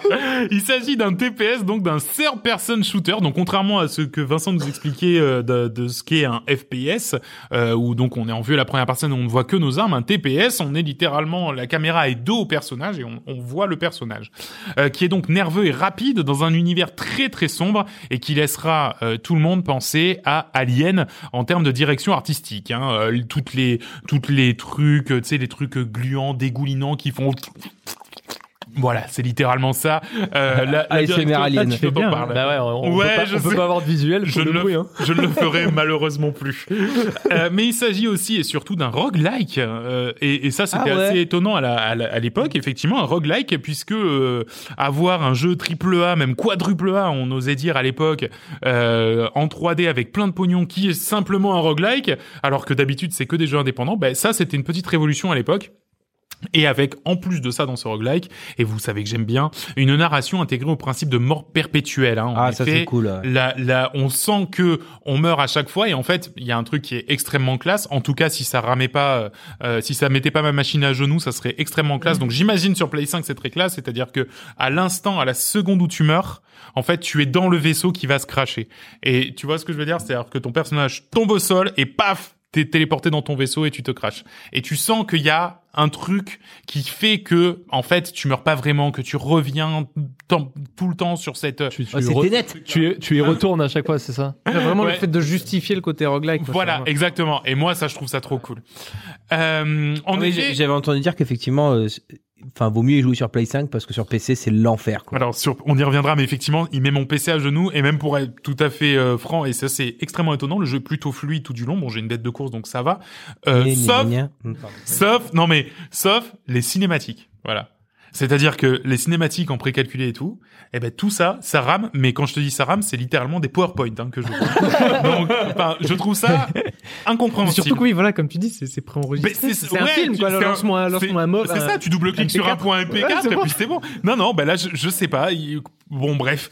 Euh, en effet, donc, euh, c'est un roguelike, donc ça veut dire qu'à chaque fois que tu meurs, tu perds tout ton équipement, sauf deux, trois bricoles, mais on peut difficilement parler de méta-progression. Et reprenez donc au moment du crash du vaisseau sur une nouvelle map, ou plutôt un nouvel agencement de map. Alors, euh, justement, je parlais de méta-progression, euh, c'est un peu, il faut rapprocher ça d'un Isaac, hein, euh, où, euh, où effectivement, quand on redémarre, on redémarre avec quasiment rien de la run T'as pas des petites améliorations un peu comme sur un Hades qui fait que ta run est plus simple par rapport Non, à... absolument pas. La seule amélioration, c'est ta connaissance du jeu, et le seul truc que tu as en plus, c'est éventuellement quelque chose qui va pouvoir te permettre d'accéder à des zones cachées. Plus vite, Genre ouais. par exemple un grappin, genre par exemple un double saut, genre voilà, ce genre de truc. Mais par contre, tu vas rien avoir de ah bah tiens, j'ai gagné un peu un peu en attaque ou un peu en magie. Ouais, ou- C'est comme ça. si c'est comme si t'avais une boucle temporelle en fait, plutôt que tu vois Hades, il, de toute façon il revient aux enfers et il Ouais, c'est ça. reprend, il reprend mais avec ce qu'il a, ce qu'il ce qu'il a déjà acquis comme euh, Ouais. comme euh, comme euh, amélioration, alors que là c'est comme si elle revenait dans le temps au moment du crash du vaisseau Ouais. et elle repart à poil quoi. Exactement. Donc si vous avez déjà vu des images du jeu, vous savez que non seulement il faut viser et tirer, mais en plus de ça, il faut surtout esquiver. En effet, le jeu se transforme rapidement en boulette L. Les ennemis tirent à vue des salves de boulettes et il va falloir euh, avoir les nerfs solides. Le seul souci du jeu et pas des moindres, c'est que c'est super dur. Mais quand je dis super dur, Souls, je... euh, c'est plus dur que Dark Souls. Non mais vraiment, euh, c'est super dur. Alors je comprends bien que c'est voulu et que il y a tout un truc de tu maîtrises le jeu petit à Et effectivement, tu le vois hein, dans tes runs. plus t'avances, plus tu vas maîtriser le jeu, les personnages, les patterns, etc. Donc oui, tu vas réussir à aller un tout petit peu plus loin. Mais il y a vraiment des pics de difficulté, euh, notamment les boss, hein, euh, que j'ai j'ai même pas réussi à battre le premier. Donc pour vous dire, et pourtant j'ai joué des heures, hein, mais j'ai pas réussi à battre le premier. Donc euh, donc voilà. C'est pour ça que je te demandais si entre les runs, t'avais une sorte Bah d'amélioration. non. Parce qu'en général, comme Hades, c'est des genres de jeux. ah, c'est beaucoup trop dur, c'est beaucoup trop dur. Ouais. Mais chaque run, tu t'améliores. Enfin, ça, ça te facilite un peu la vie qui fait que tu arrives à faire des trucs que tu n'aurais jamais pu avant. Donc là, s'il y a aucune euh, amélioration à chaque run, C'est toi qui t'améliores. Juste en William. chi, quoi. En tant Oui. que joueur, tu deviens un homme meilleur. Mais oui, euh, tout à fait, t'as raison. Ouais, c'est ça. En fait, en gros, euh, tu, tu, tu, tu, ouais, c'est ça. Tu- C'est à toi de devenir plus fort au jeu. Alors, c'est un, c'est un message que j'entends, hein, mais par contre, je trouve ça dommage que de garder un si bel objet, parce que pour le coup, le jeu est super classe. Je pense que tous les fans d'Anie- d'Alien, quand ils voient ça, ils se disent putain, mais j'ai j'ai envie d'être dans ce monde, de le parcourir, etc. Mais de le garder réservé à vraiment des maestros du pad, euh, dont moi je ne fais absolument pas partie. Alors qu'on soit d'accord, hein, le gameplay clavier-souris simplifie quand même pas mal les choses. Hein. C'est vrai que la visée manette, bon, faut, faut être un petit peu... Euh, euh, Faut être solide des joysticks, quoi. Ouais, exactement. Il y a eu un peu de visée assistée, mais alors très sincèrement, hein, euh, tu m'en mettrais pas, ça serait pareil. Ou alors c'est vraiment que je suis nul. Euh, mais mais voilà. quelque chose là. Et peut-être. Mais il faut dire que quand j'y suis passé au clavier souris, mes runs ont été aussi un peu plus fluides parce qu'en fait j'ai commencé manette en me disant bon bah c'est un jeu play, je joue manette et tout. Et en fait je suis passé clavier souris, c'était quand même beaucoup plus simple. Donc voilà, il n'empêche que les curseurs auraient pu être baissés un tout petit peu pour profiter de pour profiter pardon de la DA absolument fantastique du jeu et de l'histoire qui nous est narrée entre euh, scènes surréalistes. À un moment donné, on se retrouve. Alors je, spoil parce que de toute façon je vais pas aller bien loin dans le jeu.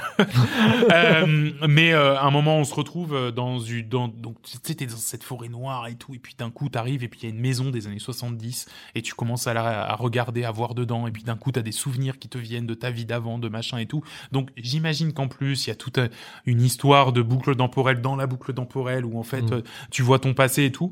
Donc je trouve ça un peu dommage d'avoir mis un mur de difficulté et surtout aucune option la suite. Ben, ouais. Ouais. et surtout d'avoir mis un, un mur tellement important de difficulté dès le premier boss parce qu'en plus paraît-il que une fois que t'as maîtrisé le premier boss et tout bah le reste du jeu est un peu plus simple tu vois c'est à dire que après tu, tu débloques C'est un sketch ou ben ouais non mais c'est ça alors ça me rappelle désolé je vais diverger je suis en train de jouer à Wolong le, le nouveau Dark Ah, Souls oui. like là sur tu sais eh ben c'est exactement ça le premier boss est vraiment ultra dur et je l'ai terminé le deuxième boss je l'ai first try donc du coup tu sais tu te demandes un petit peu bon euh, c'est c'est quoi la Ouais, c'est ça, en fait, c'est, euh, ouais. ouais. En fait, il- tant que t'arrives pas à sauter la première et, de toute manière, les autres, tu les sauteras pas, donc ils te mettent une putain de grosse et au début. Bah peut-être c'est ça, ouais. Mais mais c'est c'est dommage. Et puis surtout que tu sens que le jeu a beaucoup à offrir aussi en termes de gameplay. Euh, Il y a pas mal d'armes. Les armes elles changent à chaque fois. Euh, dans dans tes runs t'as donc euh, un peu comme dans un Isaac, donc t'as des ou dans un Hades t'as des t'as des armes différentes, t'as des passifs différents, t'as des activables différents.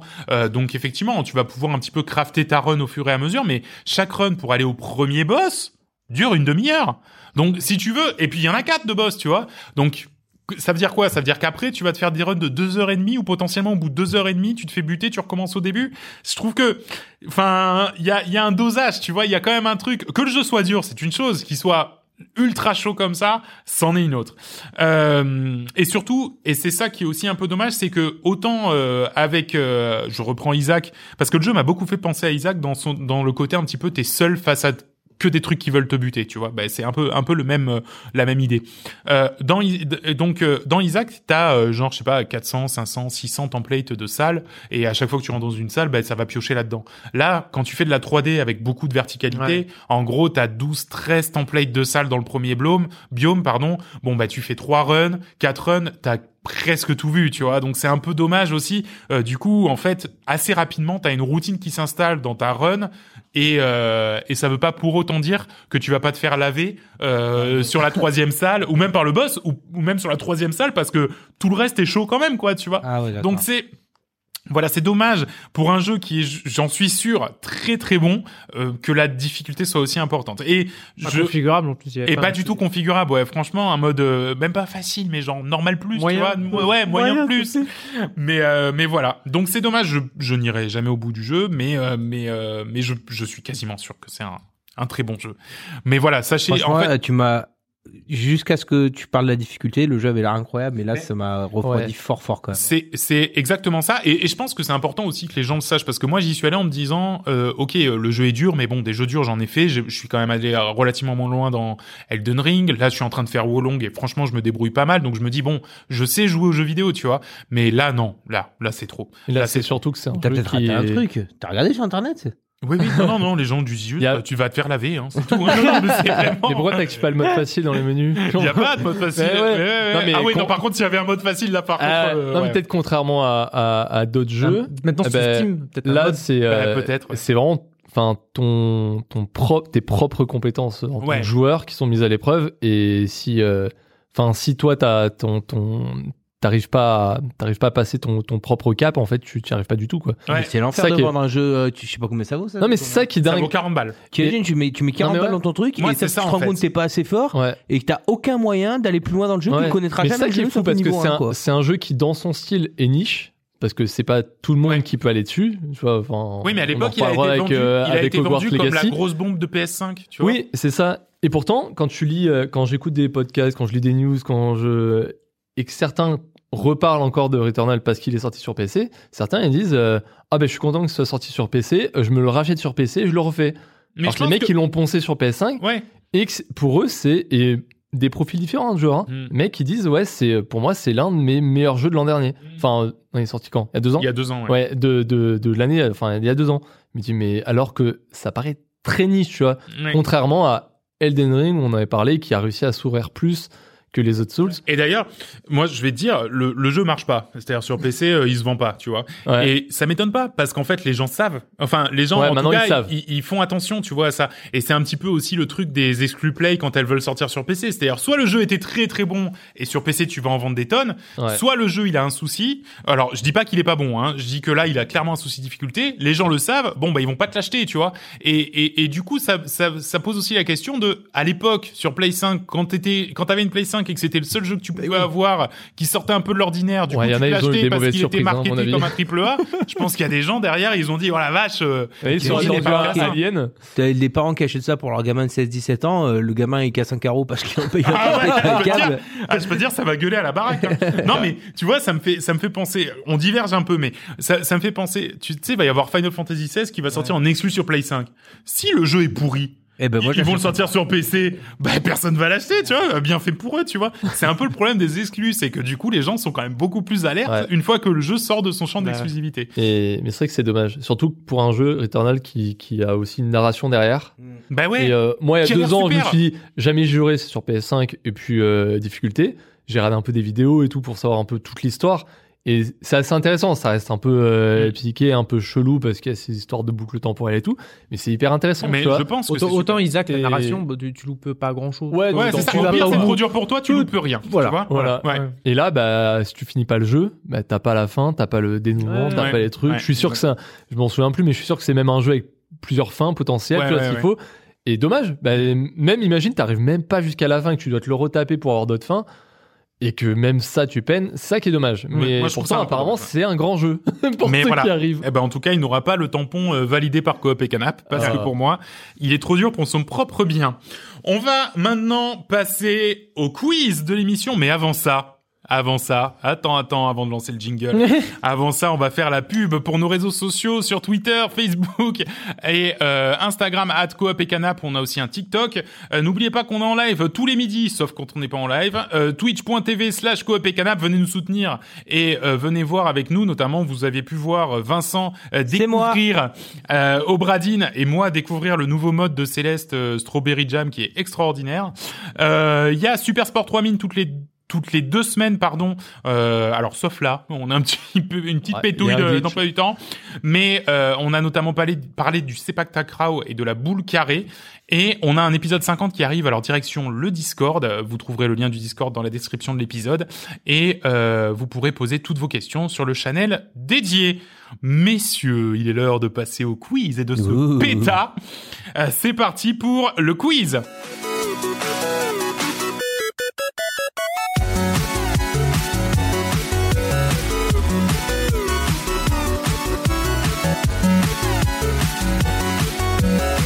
Alors, le quiz. Alors on va on va raconter un petit peu les coulisses de Ah, l'épisode. Désolé Ah, Vincent. non. Désolé Vincent. Mais c'est pour expliquer. Non parce que sinon ils vont se dire le mec a juste fait un quiz qui ressemble à rien. Euh, en fait Vincent devait préparer le quiz et euh, c'est- Vincent est quelqu'un de très occupé et il a un petit peu oublié. C'est gentil de le présenter comme ça. Bah, attends, bah, Ça arrive. euh, et le but, du coup, euh, c'est que au lieu de un quiz, c'est deux brouillons de quiz que j'ai mis ensemble, qui n'ont aucun lien l'un l'un avec l'autre, mais euh, qui vont quand même donner 14 questions qui, j'en suis sûr, euh, seront excellentes. Alors, Est-ce que si je gagne, euh, ça compte quand même ou pas? Ah, mais bien sûr que ça compte. Ah non, mais Vincent, attends, eh oh, y a, Ouais. y a- tu sais, il y a pas de gêne. Hein. De toute façon, c'est mieux quoi que, que tu gagnes dans, dans, dans cette configuration-là ou que, ou que Will gagne des questions pour des réponses qu'il n'a pas dit. Ouch, ouch, ouch, ouch. Bah, bah, bah, bah, Ah ouais. bah, bah, ah Ah, ouais, Ça n'a pas commencé, les gants sont déjà enlevés, quoi. Ok, d'accord. Non, il paraît qu'il avait dit la réponse. On va commencer. Et je vais vous demander un petit peu de vous mettre en situation pour cette première partie de quiz. Cette question, Est-ce qu'il faut que j'enlève mon t-shirt? Euh, s'il te plaît, oui. Pas ce, pas ce genre de situation. Ah. Vous êtes euh, dans une exposition d'art et il y a une, euh, une, une, une personne qui vous fait un petit peu le tour de l'exposition, euh, pour qui vous présente un petit peu euh, les différentes œuvres qu'elle a à vous présenter. Et cette personne est extrêmement énervante. Et euh, du coup, elle va parler un petit peu comme ça. Alors en fait, ça c'est. Et, euh, et du coup, le but du jeu, et c'est des brouillons, hein. C'est pas problème, c'est des brouillons. Arrête, T'es- tu sors pas là, j'étais en train de me mettre dedans là. vas-y. Donc voilà. T'es allé pardon, au musée le excuse-moi. week-end dernier ou pas Même pas. Parce que T'allais remonter. Euh, et, et, et du coup, l'idée, c'est que vous devez découvrir donc soit les développeurs, soit au pire le jeu dont il est question euh, dans dans ce texte, d'accord? T'as commencé la personne énervante là, c'est ça? Non, pas du tout. Pardon, autant pour moi. Non, c'est mon état euh, naturel. ah. Je- bon. Euh, donc, donc, euh, donc, du coup, euh, un point par bonne réponse, bien sûr. Donc ça, c'est la première partie, c'est les sept premières questions. Les speeches sont à, à chaque fois un- assez longs. Euh, donc, euh, bien sûr, vous devez dire euh, le jeu ou le développeur à la volée, hein, bien sûr. Vous n'hésitez pas. Si je ne m'arrête pas sur votre réponse, c'est que c'est pas la bonne. J'essaie de rester dans le personnage un petit peu énervant de conservateur de musée. Attention, c'est parti. Alors en fait, euh, si tu veux, donc là les gars, c'est trois Australiens qui se connaissaient bien hein, depuis un moment, et tu vois en fait, alors les gars, ils ont fait trois game jam. Hollow Knight. Oui, pouf. Oui. Ah, il est deg. Ouais, où en fait ils peaufinaient leur jeu, c'est ça, hein. Euh, leur jeu avec leur moteur de rendu, mais sans trop savoir où ils allaient. Du coup, si tu veux, ils ont participé à une autre game jam. Le terme c'était genre sous la surface. Et là, les mecs se sont dit ok, faut vraiment qu'on sorte un truc. Donc ils ont monté un Kickstarter et le deal a pas trop trop marché. Je veux dire, ils ont réussi leur campagne, hein, mais ça a pas explosé. Euh, les mecs ont sorti leur premier jeu en 2017, hein, et là ils vont sortir leur deuxième euh, normalement cette année. Et les gars sont tellement cool euh, qu'ils ont décidé d'offrir leur prochain jeu à ceux qui avaient acheté le premier, donc vraiment super sympa. Et donc effectivement, c'était Hollow Knight et c'était la Team Cherry. Bravo, John, Eh ben, un point. Les Australiens, il y en a pas beaucoup. c'est pour ça que je le sais. Il y en a pas beaucoup. Là, là, on parle canadien. Alors le gars, en fait, il est canadien. Et il s'est dit, si tu veux, on est en 2013, j'ai envie d'exploser, de faire enfin euh, de l'argent avec mon boulot. Donc c'est parti, je me lance et euh, je me lance à fond sur la Ouya. Alors le gars s'est lancé, hein, il n'y a pas de problème, et il a dev un peu de son côté. euh, puis alors la Ouya, pour ceux qui connaissent pas, non c'est vrai c'est un peu niche, c'était une console sous Android. euh, en gros c'est mort euh, au bout d'un an quoi. Euh, donc le mec, euh, il a juste pris un gars pour les graphismes et la musique. Alors tu te doutes bien qu'après le four de la Ouya, il a quand même sorti son jeu sur toutes les autres plateformes. Hein. Euh, il a embrayé sur un deuxième jeu. Alors le gars, il est à fond dans le reuse, euh, dans le circuit court, dans le producteur en consommateur. Donc en fait, il a repris toute la physique et les mécaniques de son premier jeu euh, pour en faire une expérience solo. Euh, le type est, est tellement un génie qu'il a gagné le prix du jeu de l'année 2018 par deux grands médias de jeux vidéo en France, euh, Le Monde et Coop et Canap. est-ce que c'est pas Lucas Pop? Non, c'est pas Lucas Pop, mais c'est un peu la même ambiance, si tu veux. Alors, euh, le, son premier jeu, c'est marrant, c'était un jeu un peu d'arène euh, où tu te battais avec des arcs dans des dans des toutes petites arènes. Et puis alors le deuxième, c'est on est carrément sur un jeu de plateforme avec des dash. euh, Céleste. euh, Céleste, effectivement. J'ai pas Il faut pas trouver le réalisateur. Alors, faut trouver le réalisateur, mais tu peux trouver juste un jeu parce que sinon. parce que euh, John, il dit que les jeux, il Ouais, jamais je les réalisateurs. Ouais.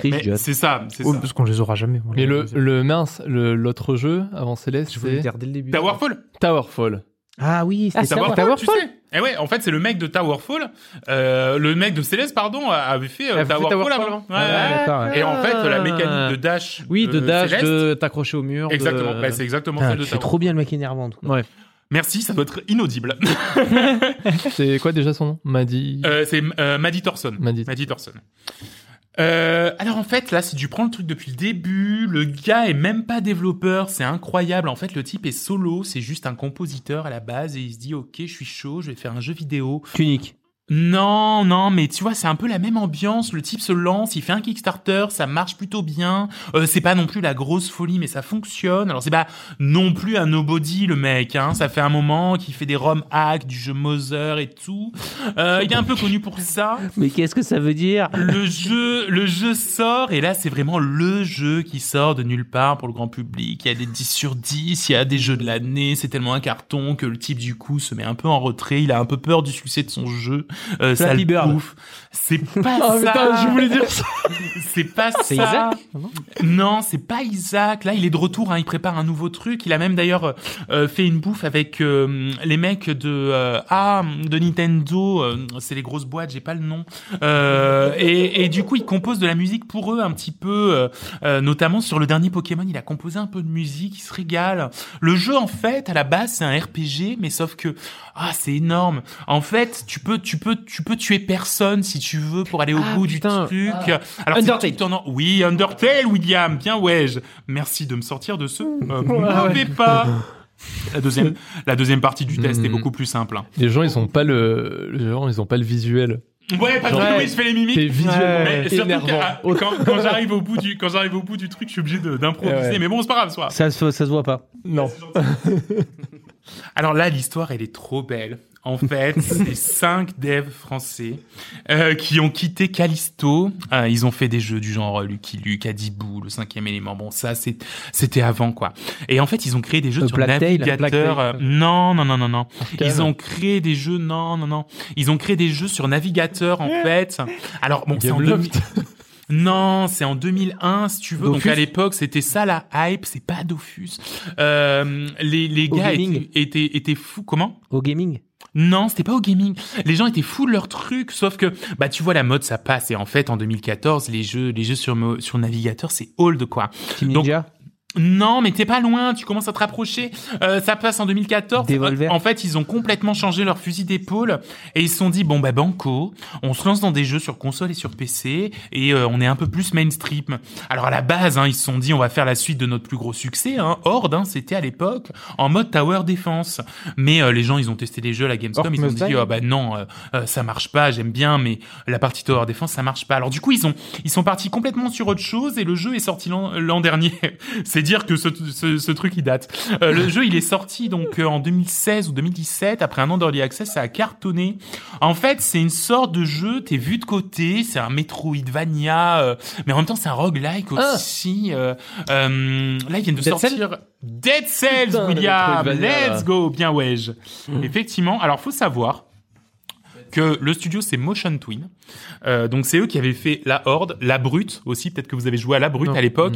Qu'est-ce qu'il y a comme jeu de navigateur qui avait fonctionné euh, chez eux? Et c'était que des trucs, euh, on y jouait genre en CIP, enfin euh, en cycle préparateur de Polytech, on y jouait mais deux longues. Et, euh, et, et, et du coup ils sont lancés là-dedans. Ah si, la brute, je vois, oui. La Brute, tu sais où t'envoyais un Ouais. lien et puis le mec se battait contre ta Ouais, c'est bon, c'est bon, bon. C'était un peu chiant. Ah ouais.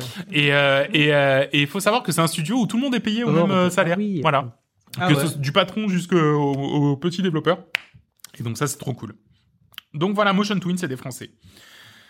Euh, là c'est trop dur. Euh, bon, on va rester sur ces quatre là. Comme je vous ai dit, les autres sont un peu trop durs.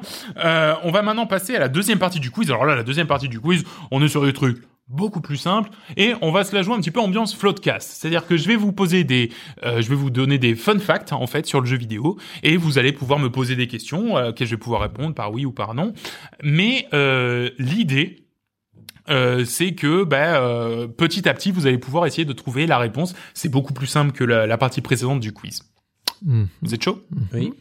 De 83 à 86, Universal Studios considérait que Donkey Kong était trop proche d'un certain King Kong et par conséquent que Nintendo devrait leur verser des loyalties euh, sur les jeux qu'ils avaient Est-ce que créés. les loyalties, c'est comme des royalties, mais genre plus loyales Je pense qu'effectivement j'ai mal écrit. c'est des royalties. Ouais, c'est vraiment elle. euh, ouais.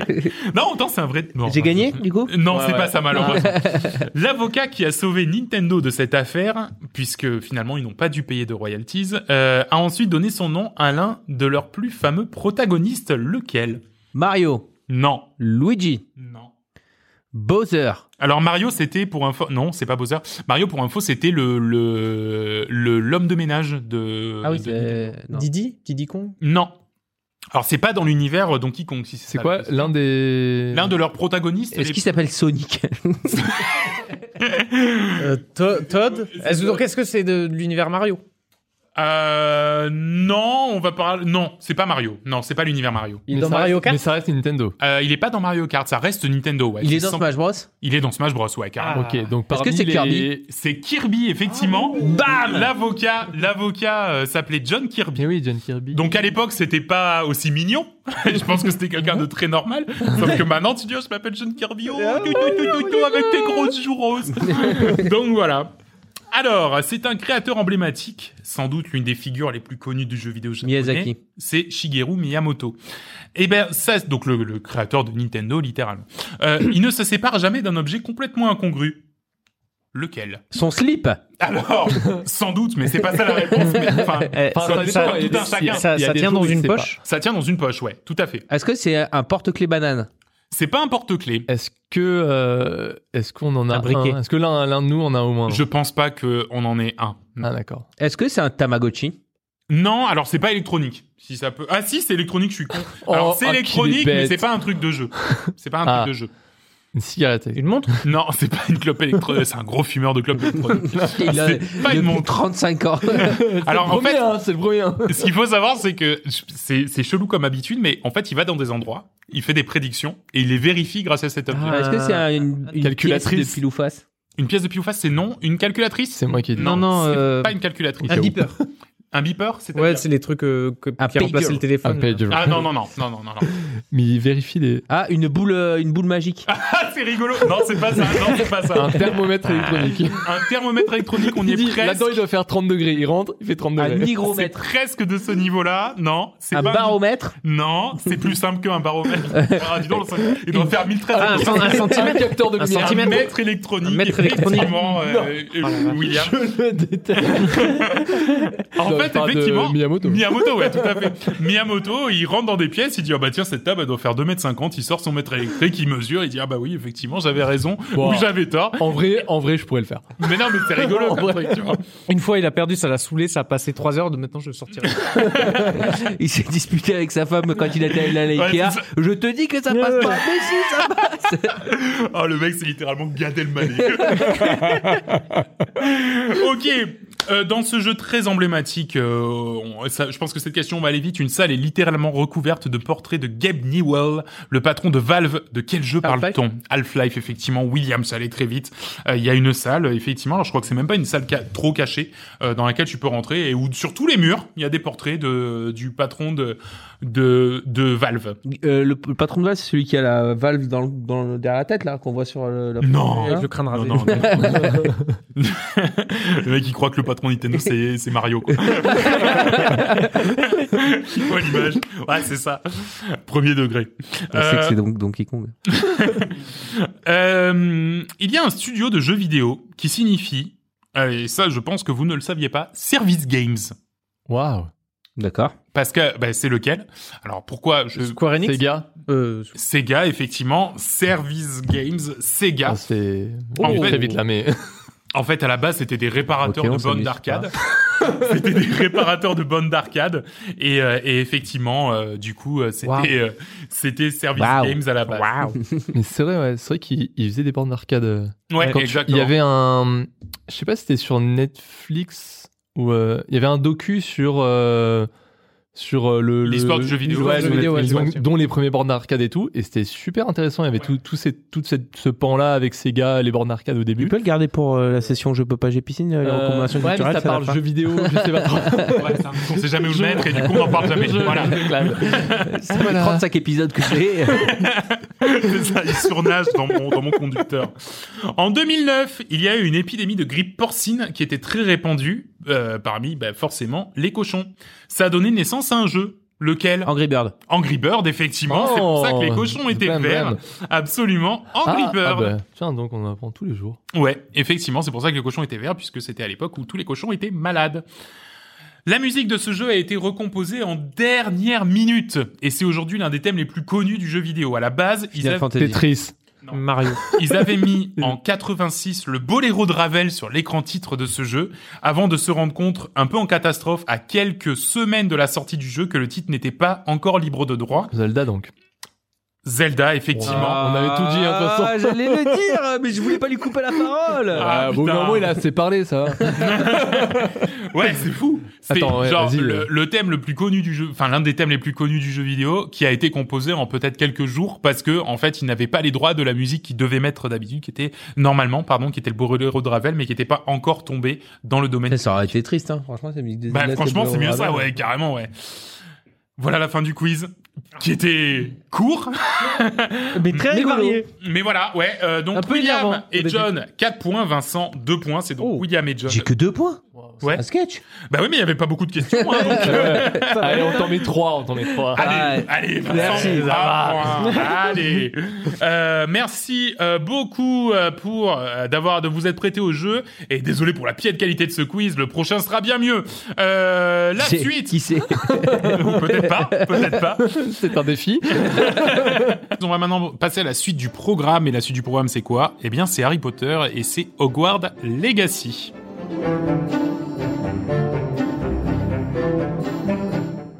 Pom, pom, pom. Alors, la mets pas trop longtemps parce qu'ils sont vénères en termes de droits d'auteur. Je pense qu'on va se faire Ah striker. non. Oh non. Oh non, on va se faire striker par des sorciers. Euh, oui, parce que euh, donc voilà, 100 ans avant l'entrée d'Harry Potter euh, à Poudlard, hein, la, la célèbre école, euh, bah, cette école existait déjà depuis euh, de plusieurs centaines d'années. hein. Il y a même Merlin qui passait par là, hein, histoire de réutiliser des légendes qui existent déjà. Désolé, je suis un petit peu amer envers ce truc, mais non, promis, je taperai pas tout le long sur le jeu. Euh, non, mais déjà à cette époque, en fait, les sorciers en herbe, ils attendaient qu'une chose, c'était intégrer euh, cette prestigieuse école. Et euh, c'est ici qu'on entre en jeu en incarnant également un élève qui fait son entrée dans l'école. Un peu tardif parce qu'on rentre directement en cinquième année hein, par la petite porte. Et euh, voilà, et en fait le jeu, bah voilà, entre rattrapage de cours, création de liens d'amitié, et surtout un destin du monde des sorciers qui apparemment semble reposer sur nos épaules. Euh, voilà, sans aucun doute, on est bien dans un gros spin-off d'Harry Potter, donc qui aurait re- pu reposer sur un film, mais non, ils en ont fait un jeu vidéo. Ils auraient carrément pu faire un film. Alors, on m'a expliqué, Vincent m'a expliqué que si t'arrives en cinquième année, c'est parce que seulement ouais, à la cinquième année que t'as le droit d'utiliser des sorts. Avant, t'as pas le droit. Donc, c'était un peu le côté, euh, pourquoi la Ah, cinquième ouais. année, c'est parce que c'est en Oh. Ah bah cinquième ça, je savais pas. Bah, tu vois, Ouais, voilà. oui, non, mais c'est pour ça que je vais être euh, parfois un petit peu, euh, un petit peu, euh, un petit peu avec les dents qui grincent hein, pendant que je vais, parler de ce jeu. Pourtant, je l'ai bien aimé, mais euh, mais il y a aussi des choses que je ne maîtrise pas du tout sur le monde Harry Potter. Mais effectivement, il y a, je sais pas combien de temps, euh, on nous a annoncé un, un bon gros triple A dans, dans, dans ce monde-là. On s'est tous dit, waouh, quand même. Alors, les fans se sont encore plus dit, euh, waouh, c'est c'est la folie, on n'en peut plus, euh, on, on attend qu'une chose que ça sorte. Mais euh, même nous, hein, en tant que joueurs, on se dit, tiens, c'est cool, quoi. Enfin, Moi, j'avais cool annoncé que ça allait être de la merde. Mais voilà, parce que. Dans- c'est vrai, on en avait, on en avait. Alors, d'entrée, Je, je, je sentais que ça allait être de la merde. D'entrée, c'est ok, euh, t'as Warner Games Studio machin qui chapote, mais le studio de développement, c'était Avalanche Studio. Avalanche Studio, euh, ceux qui ne savent pas, c'est un studio qui a fait par exemple des jeux Cars, Cars 2, Cars 3, euh, Disney Infinite. En gros, c'est pas des jeux qui sont prévus triple A et tu dis, alors, on va te sortir une une sorte d'action RPG Harry Potter et avant ça, vous nous faites du Cars. Ça, ça pue un peu. Fallait avoir l'estomac bien accroché chez Warner pour signer le chèque. hein. C'est ça. Surtout pour, ouais, faut avoir les épaules solides pour se dire que tu vas signer un triple A sur l'une des licences les plus connues de nos jours, tu vois. Ouais. Enfin, c'est ça qui est chaud. Et c'est pour ça que j'étais un peu comme toi. Je me disais, Bon, pétard mouillé à mon avis, on va voir, mais euh, mais pas pas de l'ordre du cyberpunk qui était ultra buggé, qui respectait pas ses promesses, mais peut-être d'un jeu qui euh, bah, en Et fait euh, c'est juste euh, bah, des annonces dans des dans des dans des trailers de gameplay et en fait il y a rien. Mm. Mais en fait, alors on a ici un ce que je vais appeler un, un light action RPG. Donc euh, RPG c'est jeu de rôle, action RPG c'est euh, c'est on prend plus le, le, le- quelques aspects des, des côtés jeu de rôle, mais pour le, le rendre jeu d'action. Et light parce que en fait clairement, euh, bah, je- je trouve qu'il prend tout ce qu'un action RPG a de bien et de mauvais et il le fait juste presque en surface. Pas tout le temps, mais mais il y a des choses qu'il fait qu'en surface. Classique, on commence création de notre personnage. Plutôt cool. Tu vois, bien personnalisé, tu, tu, tu fais ton gars, tu fais ta fille, tu, tu, tu mélanges tout ce que tu veux, voilà. C'est euh, c'est à ce niveau-là, c'est franchement c'est c'est agréable d'entrer, on est bien on est bien mis dans le truc. Tutoriel avec euh, ton prof qui te sert de tuteur en gros, celui qui, qui te fait rentrer en cinquième année. Et euh, bon, alors tu te rends vite compte, hein, c'est c'est direct dans, dans le jeu, rapidement le chemin de l'école, il se passe pas comme il faut. Et en fait, c'est Ça avec vrille- ça vrille très vite, Ça hein. Ouais, très, ça vrille très vite vite, euh, mode catastrophe, quoi. Ouais. Et c'est là que tu comprends rapidement qu'en fait, ce sera pas juste aller suivre des cours, des cours à l'école, parce que bon, sinon ce serait très chiant, mais, euh, mais qu'il y a quand même un, une histoire voilà, de magie ancienne. Il y a les gobelins qui sont, qui sont là au, mis au milieu, et puis il y a, il y a- il y a toute une sorte de machination. Il y a, il y a vraiment un truc lourd, et tu sens que tu es spécial aussi dans, dans ce monde-là. Voilà, tu as une sorte de destin bien plus épique qui, qui s'annonce pour toi, en théorie. Parce que je vais quand même dire en théorie, hein, dans l'histoire, ouais, mais je trouve que dans le déroulement du jeu, ça. On sent, Ouais, mais on en sent reparlera. moins ce côté épique. Euh, alors, en tant que déroulement du jeu, le jeu, en fait, comme dans un RPG, euh, il, va suivre un schéma tout le temps assez tracé, en fait, avec un. Ça se déroule par phase. Donc, tu suis la trame principale, comme dans tout bon RPG. Mais sauf que la trame principale, qui elle est purement axée sur cette histoire de un peu de, de destinée, de magie ancienne, euh, voir pourquoi toi t'es spécial, euh, elle va être entrecoupée, un- entrecoupée de, bah, de, par exemple, de rattrapage de cours, parce que t'es arrivé en cinquième année et on te fait comprendre qu'il y a toutes les années d'avant que tu dois rattraper, ça on te le fait souvent comprendre. Donc en fait, t'as les profs, les profs qui, qui t'alpaguent et qui te disent, euh, Eh, oh, euh, viens là, viens me voir après les cours, euh, j'ai un petit truc à t'apprendre et après je pourrais t'apprendre un nouveau sort, tiens, un reverso, je sais pas quoi. Désolé, je ne retiens aucun nom, à part Revelio.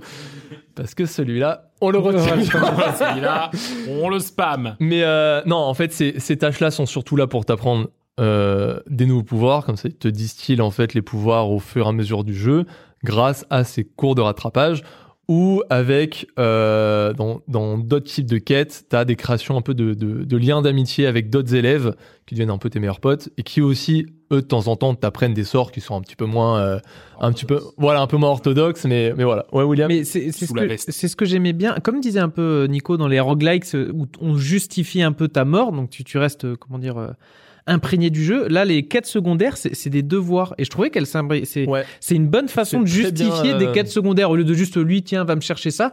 Non, c'est la meuf qui te, comment dire, le mec qui t'apprend les potions, ben il va te donner un devoir de créer telle et telle potion et d'utiliser telle Ouais, et telle ce qui est potion. plutôt logique dans le cadre d'une école. Ouais. Si Ce tu qui est super logique, sort, euh, C'est ça, Ouais. qu'en plus, moi, la potion, flemme. Ouais. Donc, je suis allé l'acheter, je suis allé l'acheter, mais elle m'a coûté un bras. Je Oui, faut pas faire vrai. ça. Ouais, ouais. Faut- vaut mieux J'ai aller fait prendre les pareil. ingrédients, vraiment faire ses devoirs, tu vois. Ouais, Moi, ouais. je suis allé, le mec, je suis allé à l'école Ah, faire mais telle pareil. potion, je suis allé l'acheter. je suis Ça y est, on s'y est servi. Mais je me suis ruiné. Je me suis ruiné. Surtout quand tu l'achètes, tu fais Ah, ben c'est bien, t'as réussi tes devoirs, reviens me voir. Ben ok, mais si tu veux, je reviens te voir, mais j'ai rien appris. non, mais, mais c'est vrai que dans la, dans la mise en œuvre du truc, en termes de, de. Même au niveau de la narration, enfin, comment. Enfin, c'est très bien, imbri- très bien imbriqué parce que clairement, ouais, on te dit de faire une quête, c'est pas bêtement ramène-moi trois feuilles et après on verra euh, et je t'apprendrai un truc qui a rien à voir avec les feuilles, tu vois. ça, non, Là au moins c'est bien c'est justifié. inclus dans le côté Ouais. école, t'es un élève, tu sens que t'es un élève, tu vois, on, on donne pas accès à tout, quand t'as accès on te fait comprendre que bah tu devrais pas avoir accès, ce genre de truc, et on t'apprend comme si t'étais vraiment un élève et on te fait comprendre des fois que bah tu tu- tu- t'es con comme un élève hein, quoi, mais donc, euh, donc t'apprendras pas tout de suite les nouveaux sorts, tu vois. Mais euh, et à côté de ça, il y a son bon gros lot de quêtes secondaires que tu croises à droite à gauche, pas toutes intéressantes, d'autres peuvent être viens voir, j'ai un truc à te demander. Waouh J'avais l'impression d'être dans le jeu. C'est toi, l'élève à côté de la statue qui me dit qu'il a encore perdu ses, ses 12 trousses-boules de je sais pas Ah quoi ouais. qui flottent dans l'air là. Mais euh, non, il y, en a qui sont intéressantes parce qu'il y a, il y a une sorte de petite. euh, ouais, t'as, t'as t'as un petit, t'as un deuxième lore derrière qui s'installe dont tu te fous complètement, mais c'est c'est typique du petit village euh, que t'as croisé au milieu, donc c'est Ouais, intéressant. ça rajoute de la vie à l'univers. Voilà. Ouais, Et d'autres, euh, non. Mais comme dans tout Comme RPG, il y en a ouais, qui ouais. sont, mais il y a des quêtes secondaires. Mais là, en fait, il y en a Est-ce que c'est tellement. le, est-ce que c'est le fils du CEO qui a joué au jeu et qui a dit ah, c'est un peu trop vite là-bas, on devrait. Peut-être parce que euh, parce que parce qu'effectivement là on donc euh, RPG moderne dit monde ouvert. Alors euh, un monde ouvert déjà on a le château. Alors là pour moi rien à redire. Il est incroyable. Le est Gigantesque. absolument incroyable. Franchement il est somptueux. Ils ont fourmis tout de détails. ouais, ça Ouais, il est labyrinthique le truc. le château Il y a de des- Poudlard, donc. Ouais, ouais, Ouais, ouais, ouais. le- les escaliers, comme dans le film, quand tu montes les marches qui apparaissent au fur et à mesure que tu montes, et les premières fois que tu te prends ça, tu te, tu te Ah ouais, te claques. dis, hein. le château est un est un personnage à part entière en fait. Il y a des mondes ouverts comme Pokémon, tu vois, où là, putain, ça te fait chier de le traverser. Mais il y a des mondes ouverts comme euh, Harry Potter, euh, Hogwarts Legacy, où on te fait des quêtes euh, UPS, mais limite Ouais, grave. ça vaut pour la balade. Ouais, Ouais, la, franchement, la balade dans le château est sympa. Surtout qu'en plus, bon, on en parlera, mais ça, ça fournit de détails. C'est, t'as toujours un petit truc à, à regarder, à faire, à récolter, à, Ouais. à C'est débloquer, vivant. une petite énigme et tout. C'est très vivant dans le château. Et après, bah, t'as toute la, la, la campagne écossaise, les Highlands, où c'est euh, un peu moins vivant. C'est juste euh, bah, de la grosse campagne, euh, c'est rivières, c'est lacs, c'est collines, c'est petits villages.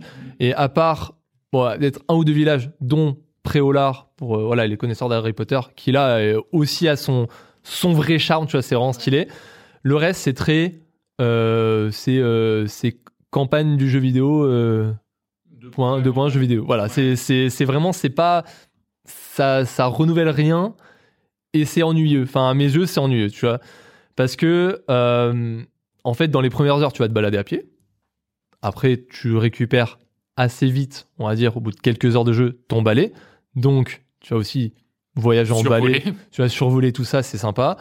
Au bout d'un moment, j'en ai marre. Heureusement que tu as des, des, des, des points de voyage rapides. Parce que comme ça, en fait, tu vas rapidement regarder sur la map où sont les points de voyage rapides que tu vas débloquer quand tu vas aller à tel lieu qui est très loin. Les fois suivantes, tu vas les utiliser. Parce que autant le voyage en balai, ça te permet de, de, de survoler, de voilà, d'admirer la vue, tout ça, et de voir un petit peu certains détails. Au bout d'un moment, comme tu veux un peu tracer, bah, tu le fais plus. Et je trouve ça dommage parce qu'en fait, Ouais. c'est juste que c'est mou, le voyage en balai. Et pourtant, c'est sympa parce que il y a.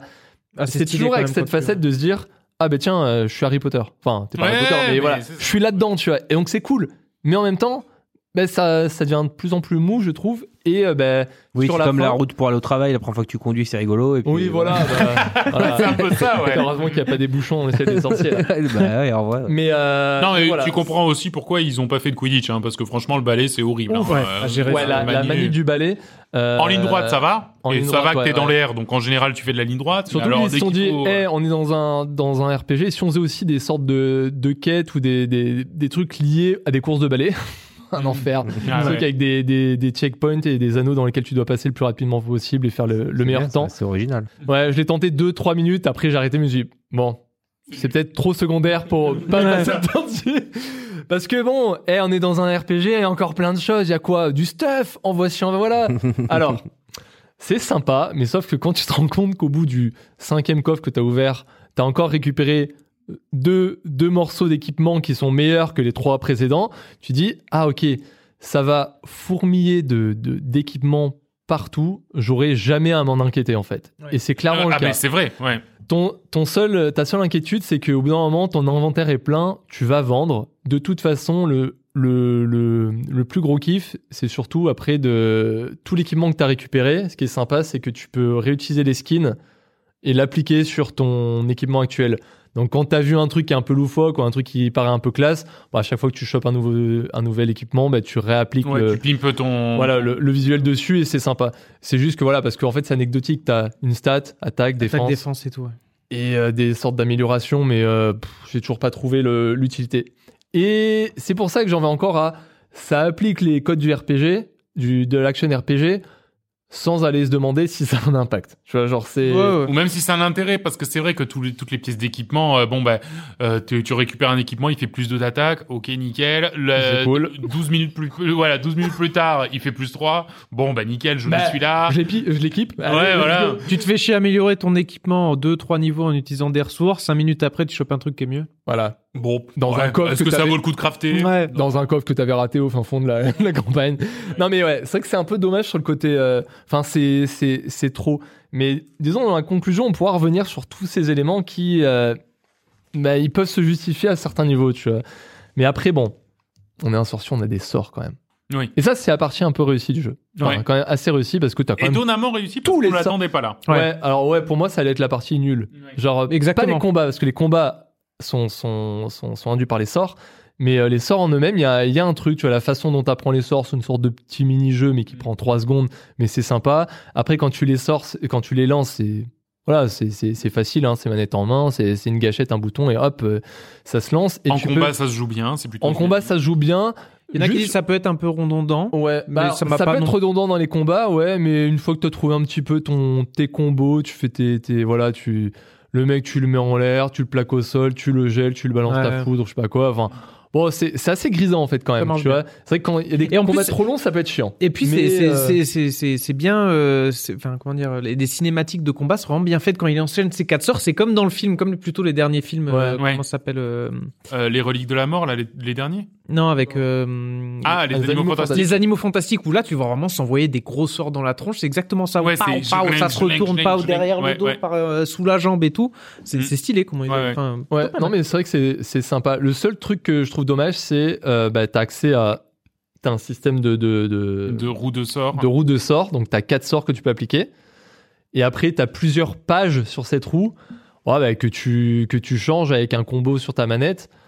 Et euh, bon, bah, des fois en combat, si tu t'es dit que dans un combat, tu aimerais bien utiliser plus de quatre sorts, ouais, t'oublies. Parce qu'en fait, tu, en plein combat, changer de page, tu t'embrouilles, t'es tombé sur ta page où tu as tes sorts utiles du genre Révélio ou faire apparaître une, euh, une table de mixage sur le. tu veux dire que c'est pas trop utile en combat. Ah bah, ça, c'est ma page de mettre l'ambiance. le mec qui s'ambiance en place de toi. Après, c'est sympa aussi hein, dans un monde de sorciers. Mais euh, tiens, mais j'ai parlé de Revelio. Non, mais euh, parce qu'en fait, il y a donc il y a tous ces sorts attaque, défense, machin, machin. Et pour l'exploration, t'as aussi des sorts, dont Revelio. On en rigolait un peu plus tôt, mais c'est le. Je pense que tu pars, tu passes 70% de ton jeu Il à fait quoi, ce sort fait Revelio, clac, et il te dans une, sorte, de, scan. petit périmètre, il scanne, il fait tout, tout, tout, et il te révèle à travers le- les, les murs et tout ça. Il te met en, surbrillance bah, les éléments euh, bah, intéressants, les énigmes, les Voilà, coffres, les des trucs comme ça. les- ouais. mais des fois juste des trucs une statue ah ça c'est la statue de telle personne et tout Ouais. Mais le problème c'est que ça t'a donné de l'XP et t'as le petit côté un peu euh, que t'aimes bien ça fait cling t'as de l'XP euh, t'as le Ouais, petit bruit t'as la petite jauge. t'as rempli ton Ah, codex Assassin's Creed. Ouais, mais c'est le- Ah bah oui, mais à fond. Oui, mais sauf que le problème, c'est addictif. Et tu sais, pas- tu dis, ça te fait chier, mais tu le fais quand même. Tu rentres Ouais. dans une salle, paf, Réveillot. Ok, ah, il y a ça et tout. Je, c'est, au départ, c'est, enfin, je sais Ouais. pas, c'est. Non, c'est mais tu pas. En fait, euh, il y, a, il y a. Pour un gars comme moi qui a le. le ce complexe de, de, de rater quel- quelque chose, en fait, c'est plus que la complétion, c'est le. euh, comment il s'appelle ça en anglais? Mot faux Non, faux mot. Fear of missing out. La Ah oui. peur de rater quelque chose. Mhm. Eh ben, c'est horrible. Ouais, Je ouais. rentre dans une pièce. Révélio, Révélio. Attends, peut-être que le scan il se fait à moins de 2 mètres. Attends. Révélio là. Ouais, c'est vrai. Ouais. J'en pouvais plus. Des fois, je me dis non, contrôle-toi, John. Ah C'est bah pas- à la fin de sa cinquième année, je peux te dire que Réveillot, il le connaît sur le bout des doigts. hein, putain. Et surtout que t'as des talents. Mm. RPG, petit arbre de talent. Bon, pas arbre de talent de ouf poussé, plusieurs, euh, plusieurs, euh, plusieurs facettes, mais pas de quoi, euh, pas de quoi casser. euh, voilà. euh, En fait, je trouve que t'as un sorcier, c'est- mais cet arbre de talent ne vient même pas colorer ton jeu. C'est, c'est, Non, il est il te rajoute un Petit tout petit peu. On sort de boule de feu, il fait plus mal. voilà. Voilà. Voilà. Bah, il, Euh, il peut, il peut étendre, Bah, il c'est peut pas, ouais, pas étendre la distance de Révélio. non, ou t'as t'as une sorte d'arbre de talent un peu de discrétion. Donc en fait, comme tu peux faire un peu du- de, de l'infiltration avec tes sorts de, de dissimulation, bon bah il peut dire tiens un talent c'est bah tu as le droit de courir maintenant quand t'es dissimulé. Tu vois ce genre de truc.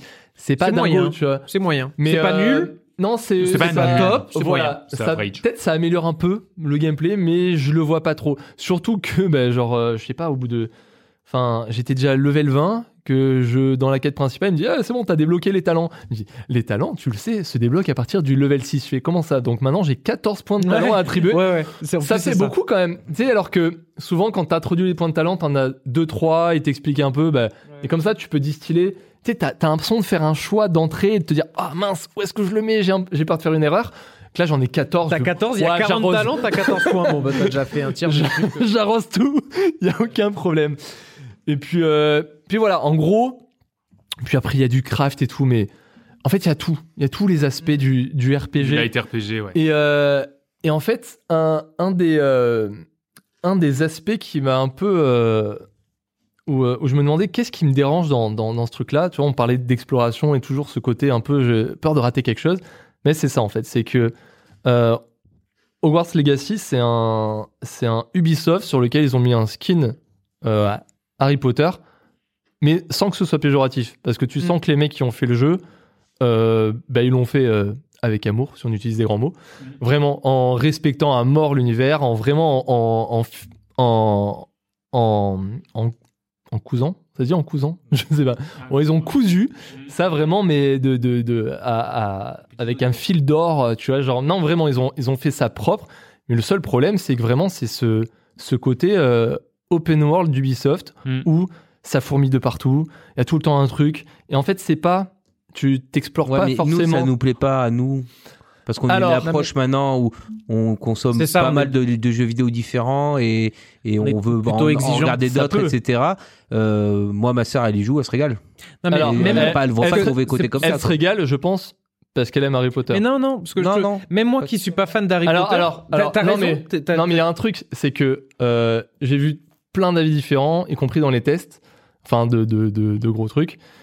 T'as trois profils. L'ultra fan, ils auraient pu lui pondre une merde, vraiment. hein. Oui, non, mais il ça- aurait kiffé.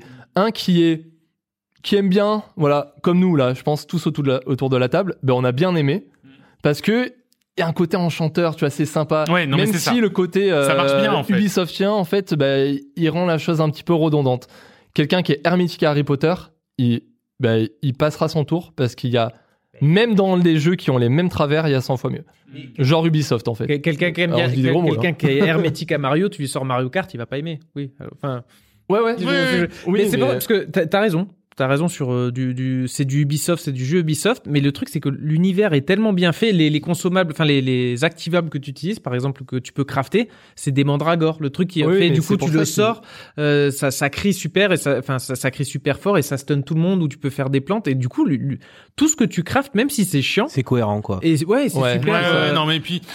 C'est ça, et puis tu prends tous les éléments, et puis même, ouais, voilà, même quelqu'un comme nous, qui, on s'en fout un peu d'Harry Potter, mais en même temps, le monde est quand même Ah, chouette, faut- et, ouais. du coup, Le- et du coup, t'aimes t'y balader. Mais- enfin, voilà. La en balade a- emballée, elle est super, euh, c'est ingérable, c'est super chiant, mais putain, quand tu zigzags près du château et Mais tu prends des, des Ah oui, claques. non, mais par sûr. contre, se balader autour du château emballé, autant au-dessus Ouais. d'Island, bon, moment, c'est répétitif, mais autour du château, tu vois, tu te Ouais. Mais c'est c'est pour ça que c'est très. euh, Il y a plein de trucs contradictoires dans le jeu qui fait que c'est pas un.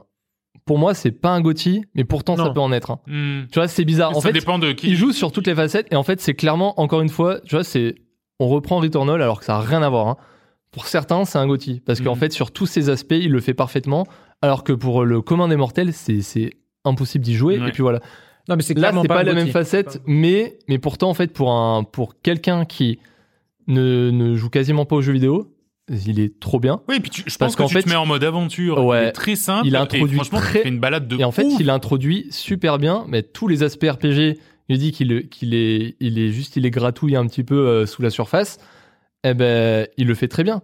Mm. Quelqu'un qui a fait plusieurs euh, open world RPG, au bout d'un moment, il dit Bon, c'est bon, Mais- j'ai vu. Ouais, là, ça vois, je, je me mets à la place de Warner, j'aurais fait la même chose. C'est c'est Bah quoi oui. ta cible C'est pas des gens comme nous qui sont un peu exigeants, qui en ont Totalement. déjà fait euh, trois Assassin's Creed, des mondes ouverts, on en a fait plein. Là, tu dis, le gamin, il a potentiellement 7 ans, 8 ans. Ça peut Euh, être son premier jeu, ça en peut être son son premier premier jeu. Harry Potter. euh, et puis Exactement. c'est Ouais. le premier jeu Harry Potter euh, bien aussi. Enfin, ouais. C'est ça qu'il faut se dire. oui. C'est Ah le bah, premier jeu Harry. Potter bien. hein. Pour un mec qui a jamais joué à un open world RPG classique, c'est quand même génial. Nous, on en a marre parce qu'on en a bouffé 50. Mais, Ouais, euh, mais vrai, c'est- J'ai l'impression ça- que c'est un jeu, c'est un jeu plaisir, quoi, grosso modo. Ouais, c'est pas un grand jeu, franchement, mais ouais. c'est un bon jeu. quoi. Ouais, franchement, c'est un jeu plaisir. Ouais, Mais c'est ça. tu vois, j'ai commencé par curiosité parce que ça avait commencé à tout s'y mettre. Et en fait, j'ai accroché en me disant, mais. Je sais pas, il y, a- y un petit- il y a un petit kiff. Je l'ai pas encore fini parce que c'est quand, même terminé, assez- moi, je- c'est quand même assez long et j'ai ce problème, problématique de complétion aussi. Ouais, Oui, je, je à, comprends. à cause de ça. non, parce qu'en fait, moi, le, le problème avec ces jeux-là, mais aussi, en fait, c'est, je les mets en défaut par rapport à ma façon de jouer. C'est que euh, Tu les finis jamais. t'explores pas, enfin, surtout parce que comme c'est, grand, il y a beaucoup d'exploration, t'explores pas forcément parce que t'as envie ou parce que le, le level design euh, est tellement, genre propre que inconsciemment il dit va là-bas. C'est vraiment parce qu'il te dit euh, fais-le. Mm. Et, et comme il te dit fais-le, bah, je vais le faire. Je me dis ah ben zut, ma map elle me dit qu'il y a une quête, j'y vais, tu vois. Hmm. Parce qu'au moment, euh, je veux pas qu'elle traîne. Et, et dans après comme on dit, hein, on a joué à plein de jeux, c'est pour ça qu'au moment ça nous saoule. Mais pour quelqu'un qui est Qui découvre ce genre qui de jeu. découvre ou qui est pas trop joueur ou qui adore Harry Potter, mais tout ça c'est parfait en fait. Hmm. Genre il y a tout ce qu'il faut, tout est là et il en a pour des pas, je, je dois être à 16 18 heures de jeu et j'ai fait genre mon, mon truc de complétion, il me dit que je suis à 25% du jeu. Mm. Ah oui, quand Enfin même. au niveau euh, parce qu'en fait tu as tout un système de défis qui est basé sur tout les combats, l'exploration et tout. Il te dit un peu où t'en es, tu vois, sur tout ce que t'as pu voir du jeu Ouais. et tu dis ben en fait si je veux faire la complétion mais Non, mais ouah, à, pour platiner, 40 celui-là, ça heures doit être quoi. l'enfer. Mais rien qu'au début, tu sais, tu choisis tes, tes quatre maisons, là, Ouais. euh, Serpentard, euh, Gryffondor, et dès- quand on a choisi, en plus, après, tu vas dans leur, euh, Ah dans leur foyer. c'est des que trucs que tu vois pas dans le film, en plus. Tu, tu vois juste celui de, de, de, Mm. de, de Gryffondor, mais tu vois pas celui de C'est vrai que j'en ai pas Serpentard parlé, des autres, mais effectivement, on est. Et moi, j'ai chacun son pouce- univers et souffle. Et mais en fait, j'imagine que même tous les autres. je vais me faire insulter. J'imagine que tous les autres, genre, c'est très stylé. Leur Ouais. quartier, c'est vraiment, tu sais, c'est vivant, quoi. Il y a un truc, tu sens que c'est un vrai quartier, un dortoir. Il y a, il y a toute leur Ouais, vie. c'est- le BDO du truc, tu vois. Non, mais il y a, il y a. Par contre, allez, un vrai truc euh, sur lequel je vais mettre un vrai mauvais point, c'est qu'il y a aucun impact de tes choix dans l'aventure. Ah oui, Et ça, vrai. alors bon, c'est dur à faire aussi, je pense, dans un jeu, mais c'est dommage parce que de temps en temps, tu peux être un peu bâtard. T'as fait une quête secondaire pour un gars qui t'a dit Ah, euh, j'ai perdu mon chat, tu peux me le ramener? Tu le ramènes et tu dis Bon, par contre, j'ai bien besoin d'une petite récompense là. Le mec, il va dire Ah, vraiment, t'es méchant, hein. Bon, allez, tiens, et il te file de l'or, tu vois. Et je sais, mais ça, ça pourrait, sur ça être sympa que plus tard, le mec, quand il te recroise, il fait T'es un bâtard, toi. le mec, il avait Et non. clairement dit là dans les solutions. Non, mais ça, quand euh, vous avez l'option de demander plus de thunes, faites-le. ça change rien. Juste, vous allez avoir plus de thunes. Juste, juste faites-le. Bah, c'est juste dommage parce qu'après tu peux utiliser tes sorts à tout va, genre faire n'importe quoi. Et il y a pas un truc qui pourrait. Mais bon, je sais que c'est c'est du lourd à. Même Cyberpunk a pas réussi à le faire. Et pourtant, ils ont passé du temps dessus. Mais, mais c'est juste dommage que ça te donne l'impression que tu as des choix et qu'à la fin, bah, tu restes quand même l'élève Ils ont, ils ont pas fait des bon. tentatives de trucs ou. euh, non, Mais- ils ont, ils ont suivi une recette. S'ils arrivent à faire un- une suite un jour en, en allant encore plus loin, plus beau, plus haut, franchement, ils peuvent et ils partent de la même base, ils améliorent tout ça, ils peuvent te faire encore un gros jeu. Parce que là, ça reste un gros jeu. Hein. Même si je l'ai taclé pendant beaucoup de temps euh, depuis tout à l'heure. hein. Non, non, mais c'est vrai. Et puis tu parlais du souffle épique, hein. C'est vrai qu'il y a ce truc aussi de, t'as les, t'as- t'as- tu retrouves des grands maîtres de, de Poudlard euh, qui te disent, euh, et puis ils te disent, ouais, il y a quatre, euh, quatre pierres à aller chercher ou je sais plus quoi, enfin quatre, euh, quatre trucs à aller chercher. Et puis tu sais, euh, tu, tu sens que il faut faire ça pour sauver le monde, et que au bout du deuxième ils disent, bon. Écoute, maintenant faut qu'on attende un peu et puis on va voir euh, si on fait la troisième, tu sais. Alors que non, il faut sauver le monde. Ouais. Hein, euh, je Toi, te tu rappelle, vas aller hein, prendre rappel. des- tes Mais moi, je vais cours, d'abord faire une sieste. Voilà. Et toi, Voilà. t'as cours de rattrapage, n'oublie pas. T'es collé. Donc c'est vrai que t'as un peu Ouais. ce truc. Bon, c'est très vidéoludique, c'est pas un truc, Oui, tu c'est vois, ça. c'est pas. C'est pour bon. ça qu'on disait c'est très, euh, c'est vraiment Harry, enfin non pas Harry Potter, mais bon le monde d'Harry Potter, le jeu vidéo. Ouais. Mais bah voilà, il Mais est ça là, marche il- bien. Il marche très bien. Franchement, Voilà, il marche très bien. Hein. Ça aurait été un Assassin's Creed, on l'aurait, on l'aurait Ah ouais, hein. là. Mais c'est un peu comme dans les films, hein, où dans le film, à la fin, il sauve le monde avec Voldemort, mais au milieu, il a fait des cours, il a fait son Ouais, truc, bah, le, bal, il faut, hein. le bal de fin d'année ou ce genre de truc. C'est euh, important, un les peu- études, hein. Bah oui, Eh, il paye faire des amis, d'entrée, hein. pécho. Ça doit être payant, j'imagine Harry Potter. Euh, Ouais, dis donc, ouais. hein, quand même. Au hein. prix de l'année, ouais. Au prix de l'année, je pense qu'effectivement, faut rentabiliser. Il est riche, Harry Potter, il s'en fout. Ouais, c'est vrai qu'il est riche. C'est vrai Harry qu'il est Potter, bien, riche. foutre. Euh, très bien, donc ça s'appelle. alors. Euh, sans doute. Oh non, John On coupera. on coupera. Très bien, donc ça s'appelle Hogwarts Legacy, ça coûte 60 euros sur à peu près toutes les plateformes. Euh, ça va sortir sur Switch, mais alors vu comme ça galère Oula. sur PC, Oh là ne l'achetez jamais sur Switch par pitié. Euh, on va maintenant passer à la dernière partie de cette émission, à la dernière critique, et non des moindres, puisque c'est Vincent qui va nous faire ce retour d'expérience sur Obra Dinn. Return of the Obra Dinn. Sous-titré An Insurance Adventure with Minimal Color, que je vous traduirai par une aventure en couleur minimale sur le thème des assurances. Putain, je savais même pas qu'il avait un sous-titre. Donc c'est un jeu d'aventure, euh, réflexion, et c'est créé de, par euh, le, le créateur de jeux vidéo indépendant Lucas Pop. Alors, je suppose qu'il a pris des gens pour faire les doublages et compagnie, mais il a quasiment tout fait tout seul. Ouais, ouais, bah comme son précédent jeu. euh. Vraiment One Man gros, gros boulot. Donc c'est un jeu de 2018 qui m'a donc été imposé par Nicolas. Euh, dans ce jeu, on- le joueur interprète euh, un ou une experte en assurance. On ne sait pas euh, si on est un homme ou une femme, c'est pas du tout important.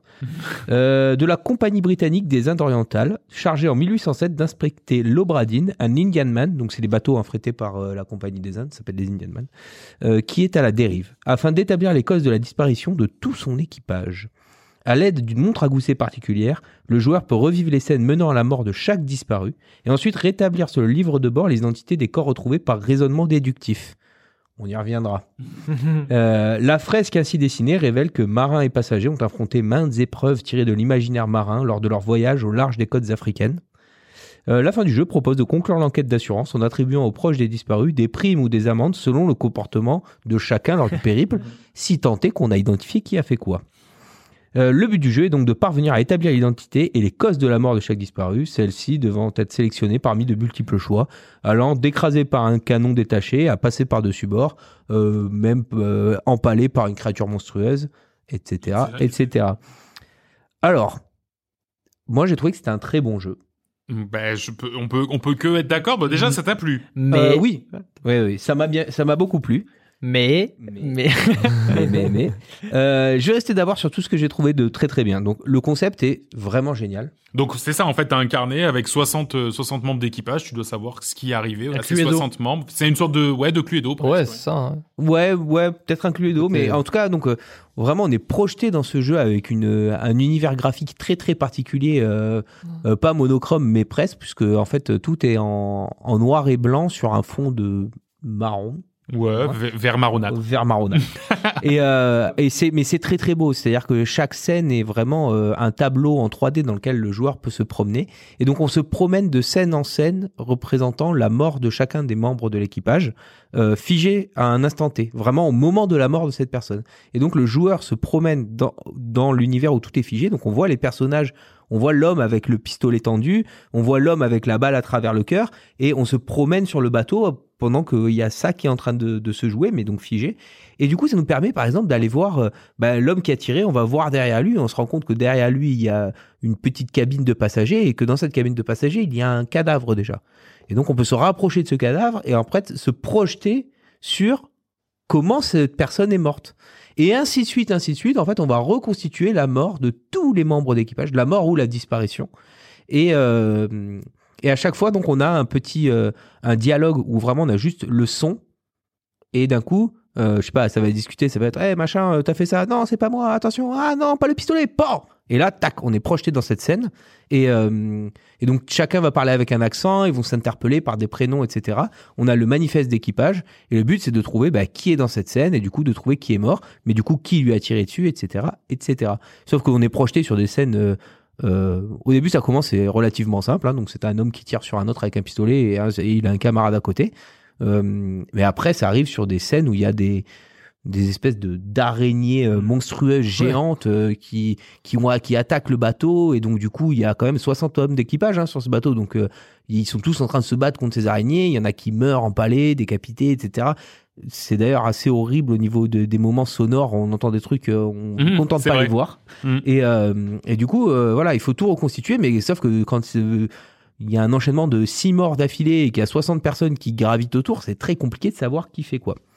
Euh, donc du coup, voilà, un concept merveilleux. euh, c'est vraiment, euh, je sais pas d'où il sort cette idée, mais c'est captivant. Ah, c'est sensationnel. Je suis, ouais, je suis abasourdi moi aussi euh, par, par Ouais. l'imagination du gars. La, Et puis, la- la mise c'est- en œuvre, enfin, même globale. C'est ça, Enfin, c'est le- que non seulement l'idée est très bien, mais c'est très très bien euh, bah, réalisé, mis en œuvre. Le gameplay est fou, quoi. Cette notion de de rejouer le- la mort de chacun et à chaque fois tu retrouves un nouveau cadavre.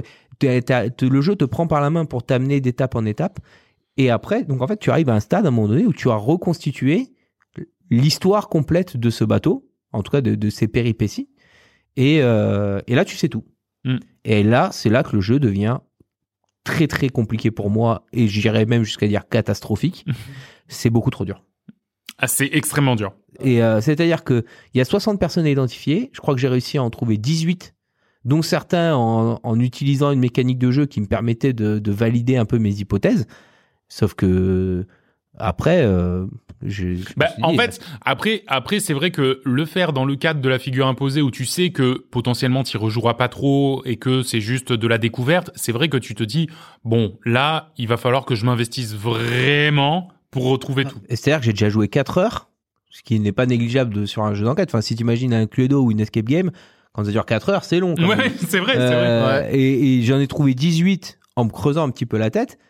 Oui, il m'en reste, il m'en reste encore. Oui, euh, dis le c'était les plus du simples, quoi. double. euh, et, et Non, là, c'était pas forcément les plus simples hein, qu'il a trouvé, mais c'est juste que des fois tu tombes sur avec un peu de chance, t'as le bon élément qui te saute à l'œil et tu te dis ah bah tiens ça je reconnais machin. et après, par contre, tu vois, on a passé un peu de temps à chercher tous les deux, mais on n'avait aucune idée de qui était quoi. Ah bah c'est vrai que après une fois que donc une fois que t'as fini ces euh, quelques 40 scènes euh, de, de morts parce qu'il y a 20 20 20 disparitions inexpliquées, euh, ouais une fois que t'as fini ces 40 scènes, euh, tu te retrouves un petit peu comme de rond de flanc à te dire bon bah alors j'y retourne c'est ça? Et, et là, et là, devenu- là passe la, la partie vraiment enquête euh, où tu dois te creuser le cerveau. Il y a beaucoup de gens qui disent qu'il faut prendre un carnet à côté que ça aide C'est ce tout. que j'ai fait ouais tout à fait. Et bon bah ça pour moi c'était c'était no go quoi. Ouais ouais. Non et puis même c'est pas le c'est pas le c'était pas le mood dans lequel t'étais. Peut-être si t'avais été dans un truc de te dire ok euh, quitte à y mettre 20 heures je le termine. Ouais Euh, c'est ça. ouais. C'est pas tu vois c'est pas pareil que de te dire bon après ce stream quelque part je suis quasiment sûr que je le rallumerai pas. Oui et alors voilà ça c'est un bon après un défaut une qualité euh, je sais pas mais en tout cas moi c'est un truc qui m'a un peu déplu c'est que impossible de pas le faire d'une traite quasiment quoi. Ah, Ouais. je suis Tu reviens, tout à fait tu d'accord. reviens Ah oui, après. euh, ouais. Totalement. Et moi dans mon dans ma vie j'ai pas 20 heures à consacrer euh, de manière intense en termes de, de, Et de présence d'esprit. D'une euh, semaine à l'autre, euh, ça peut même très compliqué. Ah bah ouais là, là Mm. moi j'ai joué deux fois deux heures en, euh, avec une semaine d'intervalle. Euh, à Ah la oui, deuxième oui. fois elle a Ouais, fait que déjà faut se remettre dedans. Non mais c'est vrai Je- et, et- et à l'époque où on y jouait avec John et, et fait. Joris, euh, on l'a fait et En on un week-end, en en fait. un week-end, un week-end, une semaine. Ouais. Donc et on faisait des Quasiment. grosses sessions hein, effectivement, mais euh, Et mais mais ça bon, au très, total, très ça a pris, je crois que je sais plus, j'ai regardé un peu nos moyennes, on était à 9 heures de jeu, je crois, un truc comme ça. Ouais. Pour vraiment quasiment faire euh, du 100%, tu vois, enfin avoir euh, la, la, la, la vraie fin, enfin tout ça. Et euh, ouais, sur un week-end, ça reste gros quand même, parce que tu fais des sales sessions de 2-3 heures où t'as réfléchi comme un taré, ça fatigue, tu vois, et, euh, et ouais, je comprends que déjà quand t'es pas dans ce mood-là, c'est difficile, et quand tu le fais pas d'une traite quasiment, bah, c'est encore plus compliqué Ah de, ouais, ouais, de ouais. réussir à te, surtout sur la deuxième session, à te remettre dedans, à te dire, ouais, est-ce que je prolonge là ou pas? Bah non, en fait, parce que t'as déjà vu le truc un Mm. peu, et Après, là où j'ai trouvé le jeu euh, très intelligent, c'est-à-dire que, alors, c'est à prendre avec des pincettes, hein, mais euh, là, moi, au stade où j'en étais, je pouvais partir. Oui, Oui. Euh, Et, et, et on s'en va, et le jeu se finit, et il y a une scène de fin. Ce que- par contre, là, c'était hilarant, c'est-à-dire que la scène de fin, on reçoit une lettre de la personne qui nous a envoyé enquêter et qui nous dit grosso modo franchement vous avez été nuls euh, je, je me laisse crever quoi et Ouais, le mec euh, meurt de dépit Le dépit parce que t'as été trop nul. Moi Et, aussi, euh, bah, je l'avais jamais vu du coup et c'est vrai Ouais, que je me ouais, dis trouve oula. ça, non mais j'ai bien aimé la voir. Ah, et, franchement, euh, et j'ai trouvé ça sympa. Par contre, c'est vrai que du coup, ça donne envie de, de vraiment finir le jeu.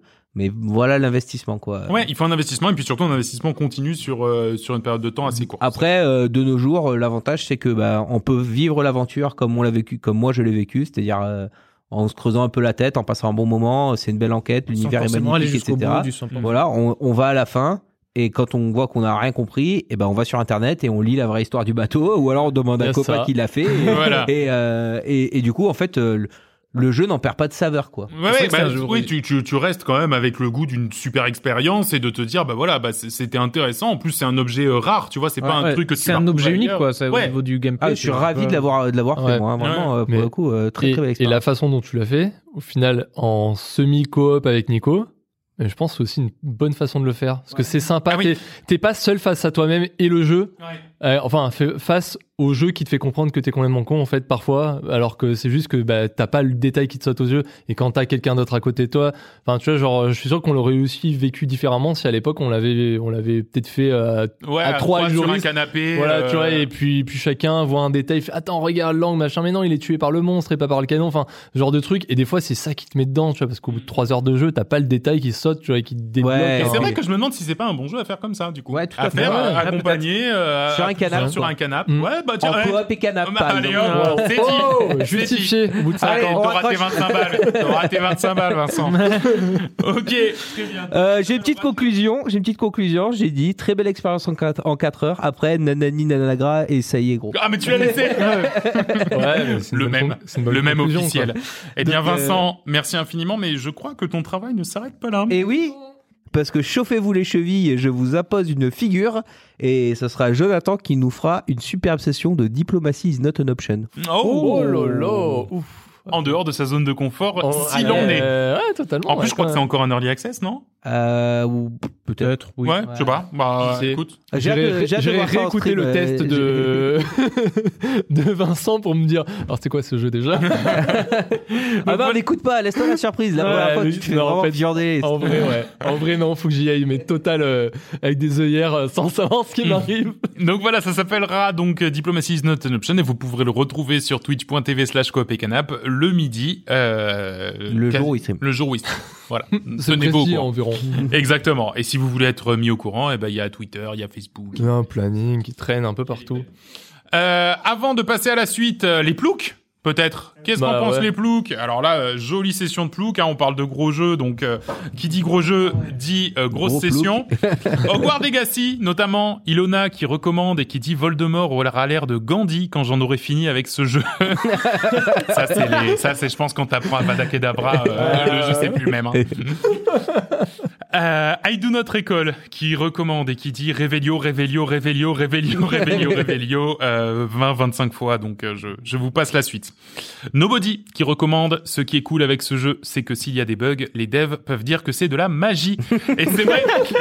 euh, Il y a un truc qui Ah, est. il y a un sale bug. hein, qui- Ouais, il y a des sales bugs, euh, ça rame. Moi, le jeu a planté deux ou trois fois. Enfin, non, moi j'ai pas Alors. eu le bug, mais il y a- ils ont montré des bugs où tu traverses le mur, Mhm. tu tombes dans le sol et tu peux pas charger, sauvegarder. Ça a sauvegardé sur ton moment, ta, ta, ta game est Ah ruinée. Ouais, bien T'es obligé ça. de recommencer le jeu. Le Ouais, mec donc, était euh, niveau, voilà, euh, niveau soyez, soyez vigilants sur PC, c'est encore un peu instable. ouais. Après, ils ont fait des images qui ont, qui ont Ouais. mieux optimisé le jeu, mais euh, petit aparté, désolé, mais en gros, il y avait un problème aussi au niveau optimisation à cause de des cartes graphiques Nvidia, Ouais. toute une histoire de DLSS, je sais pas quoi, et en fait qui fait que bah, genre le jeu tournait sur une version les les, les, les mises à jour graphiques d'Nvidia ne mettaient pas à jour les versions de DLSS. Mm. C'est un truc qu'il faut faire à la mano, Ouais, moi je l'ai fait à mais la genre euh, sale, hein, un truc euh, avec même des, des tools euh, genre non officiels que tu trouves sur internet qui pe- permettent de Oh le là faire. là là là. Et Ouais, ça, moi, genre- c'est ce que j'ai fait. Non, mais c'est un J'étais de- pas bien. hein. Quand je l'ai fait, je me suis dit, oula. Déjà, c'est un truc de dingue. Tu fais ah ouais, donc déjà à cause d'Nvidia t'as ça, Ouais. mais à cause aussi du studio qui a développé sur une version machin machin. ah, tu fais bon, ok, enfin faut aller, faut, faut aller loin pour avoir un jeu qui Ouais, tourne. ouais, ouais. Ouais, puis Alors, franchement, j'espère en que c'est 2023, c'est chaud, ça, quand même. Ouais, c'est Ouais, chaud. ouais. C'est chaud. Nunjiko qui recommande Hogwarts Legacy. On peut faire tout ce qu'on veut, tout ce qu'on peut pas faire, pardon, dans la vraie vie, comme faire de la magie ou parler à des filles. Eh oui, c'est vrai, Nunjiko. Euh, effectivement, je te souhaite euh, beaucoup de Courage. courage. Euh, Pharaon, A New Era, Kobe recommande le chemin par lequel les migrants arrivent dans votre cité est connu sous le nom de route du royaume. Les migrants doivent toujours pouvoir passer de la route du royaume aux zones résidentielles de la cité. Si vous isoliez un quartier de ce, euh, de ce lien vital avec le monde extérieur, ces habitations disparaîtront purement et simplement. Jean-Luc Mélenchon, 2500 avant Jésus-Christ. Euh, Returnal. Euh, Returnal, Calcestis qui nous dit, qui recommande et qui dit Hey, jouer à une exclue Play 5 sur PC avec une manette Xbox et en plus ça tourne. Est-ce que ça c'est pas cursed? Euh, Lazy aussi qui recommande Hey Sony, alors comme ça vous aimez l'argent? Alors il se trouve que j'aime les jeux, alors on va faire un échange, vous nous donnez Bloodborne et on vous donne de l'argent. Petit message Sony si tu nous écoutes. Et enfin Return of the Obradin, euh, Big Big qui recommande et qui dit je l'ai acheté plein pot et j'ai quand même l'impression d'avoir volé Lucas Pop. Euh, qui recommande. Euh, ouais. Alors on fait quand même un petit peu de profilage racial. C'est vrai, hein, avec les accents, Oui, les, les- oui, voilà. oui, c'est vrai, Il y en a vrai. un petit peu. Ouais, lui, lui, il a l'air de parler plus écossais. Lui, il dit qu'il est indien. Lui, il dit qu'il est chinois. Bon, c'est vrai Ouais, c'est un- bon, c'est peu just. T'en fais un peu. euh, Grégo Lego qui termine euh, de la meilleure des manières en recommandant ne jouez surtout pas à ce jeu, sinon vous allez être triste de ne pas pouvoir y rejouer. Effectivement, euh, du coup, t'es triste parce que tu peux pas y rejouer, tu peux pas les Eh passer ouais. ta mémoire. Sauf euh. quand ça fait 4 ans que tu l'as fait et Eh ben- que tu ne captes rien au jeu encore une fois. Ou alors, quand tu l'as fait comme moi et que t'as quasiment rien trouvé. ouais, c'est vrai, tu peux y rejouer toi. Ah, la moi, là, je peux y jouer. J'en ai, j'ai encore euh, 42 personnages à découvrir. Tu vois. euh, Merci à tous euh, pour cette euh, pour ces euh, pour ces critiques. On va maintenant passer à la suite et fin de notre émission, à savoir ce qu'on a dans le viseur.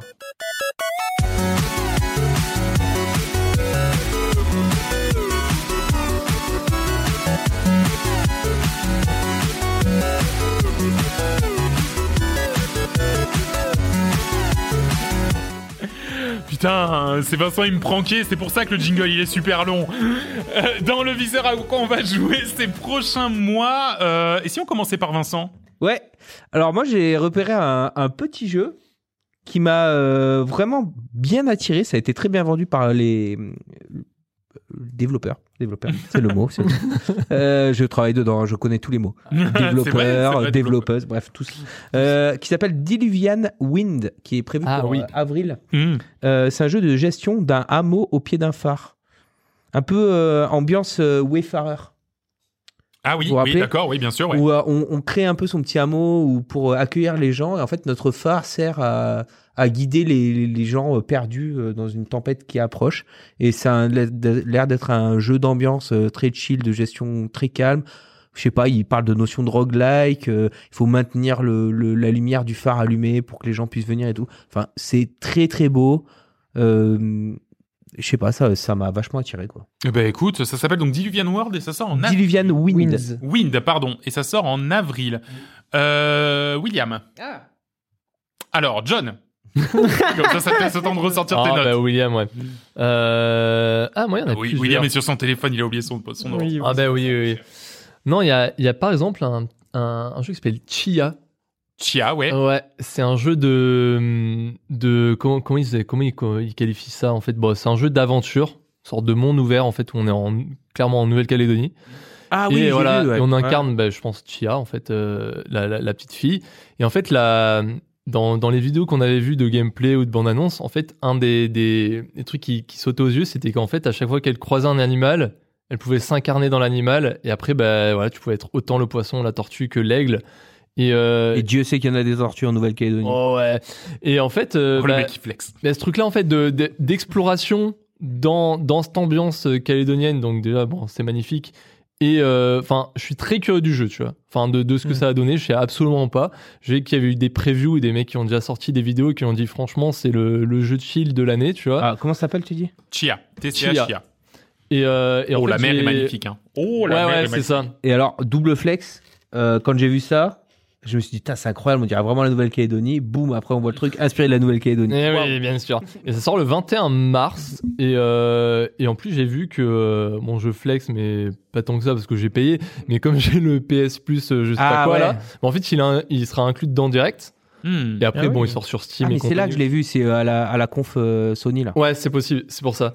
Euh, donc ça, il y a le 21 mars. Et après, le 23 mars, ça, ça, ça parle à Nico, il y a Storyteller.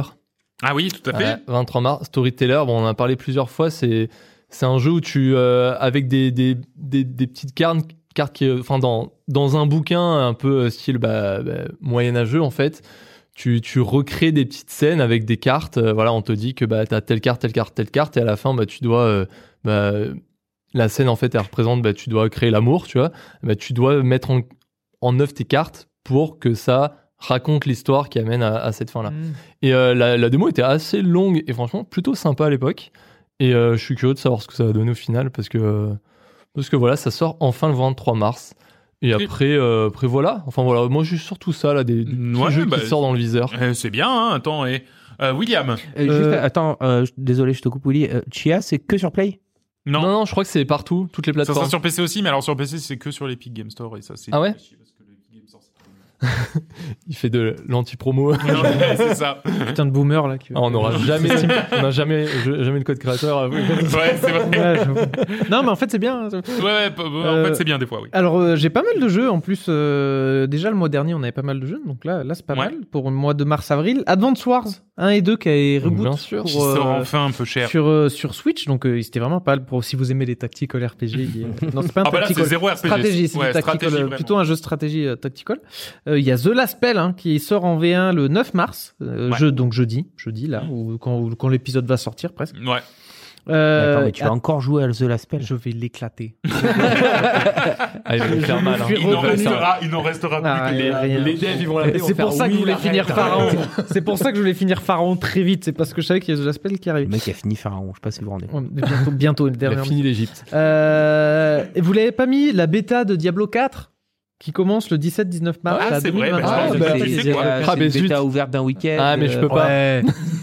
Ah mais Pas ce vous jour-là. sentez, j'ai hâte d'avoir, je vais pas y jouer, hein, mais j'ai hâte d'avoir les retours. Ouais, Ah, j'ai lu, euh, j'ai lu une news rigolote euh, qui disait que à l'époque de Diablo 1, ou deux, je sais plus, euh, les devs avaient déjà pensé à des loot box, Ah. ou en tout cas des microtransactions. Ils voulaient vendre des CD avec du, du matos euh, disponible que sur les CD à l'époque où tu, pouvais pas Bah ouais, tu télécharger. pouvais faire Ouais. tout ça, ouais. Genre, Ah, tu, pouvais acheter un CD, Un à CD et 5, Tu à pas 5 ce qu'il y avait dollars. dedans. Bah si, mais genre il y avait euh, une armure, euh, des trucs comme ça quoi. Et t'as- t'achetais du, du stuff mais sur ton CD quoi. D'accord, putain. Déjà à l'époque ils avaient des microtransactions avant Diablo Immortal quoi. Oh la vache. Euh, Il y a Have a Nice Death.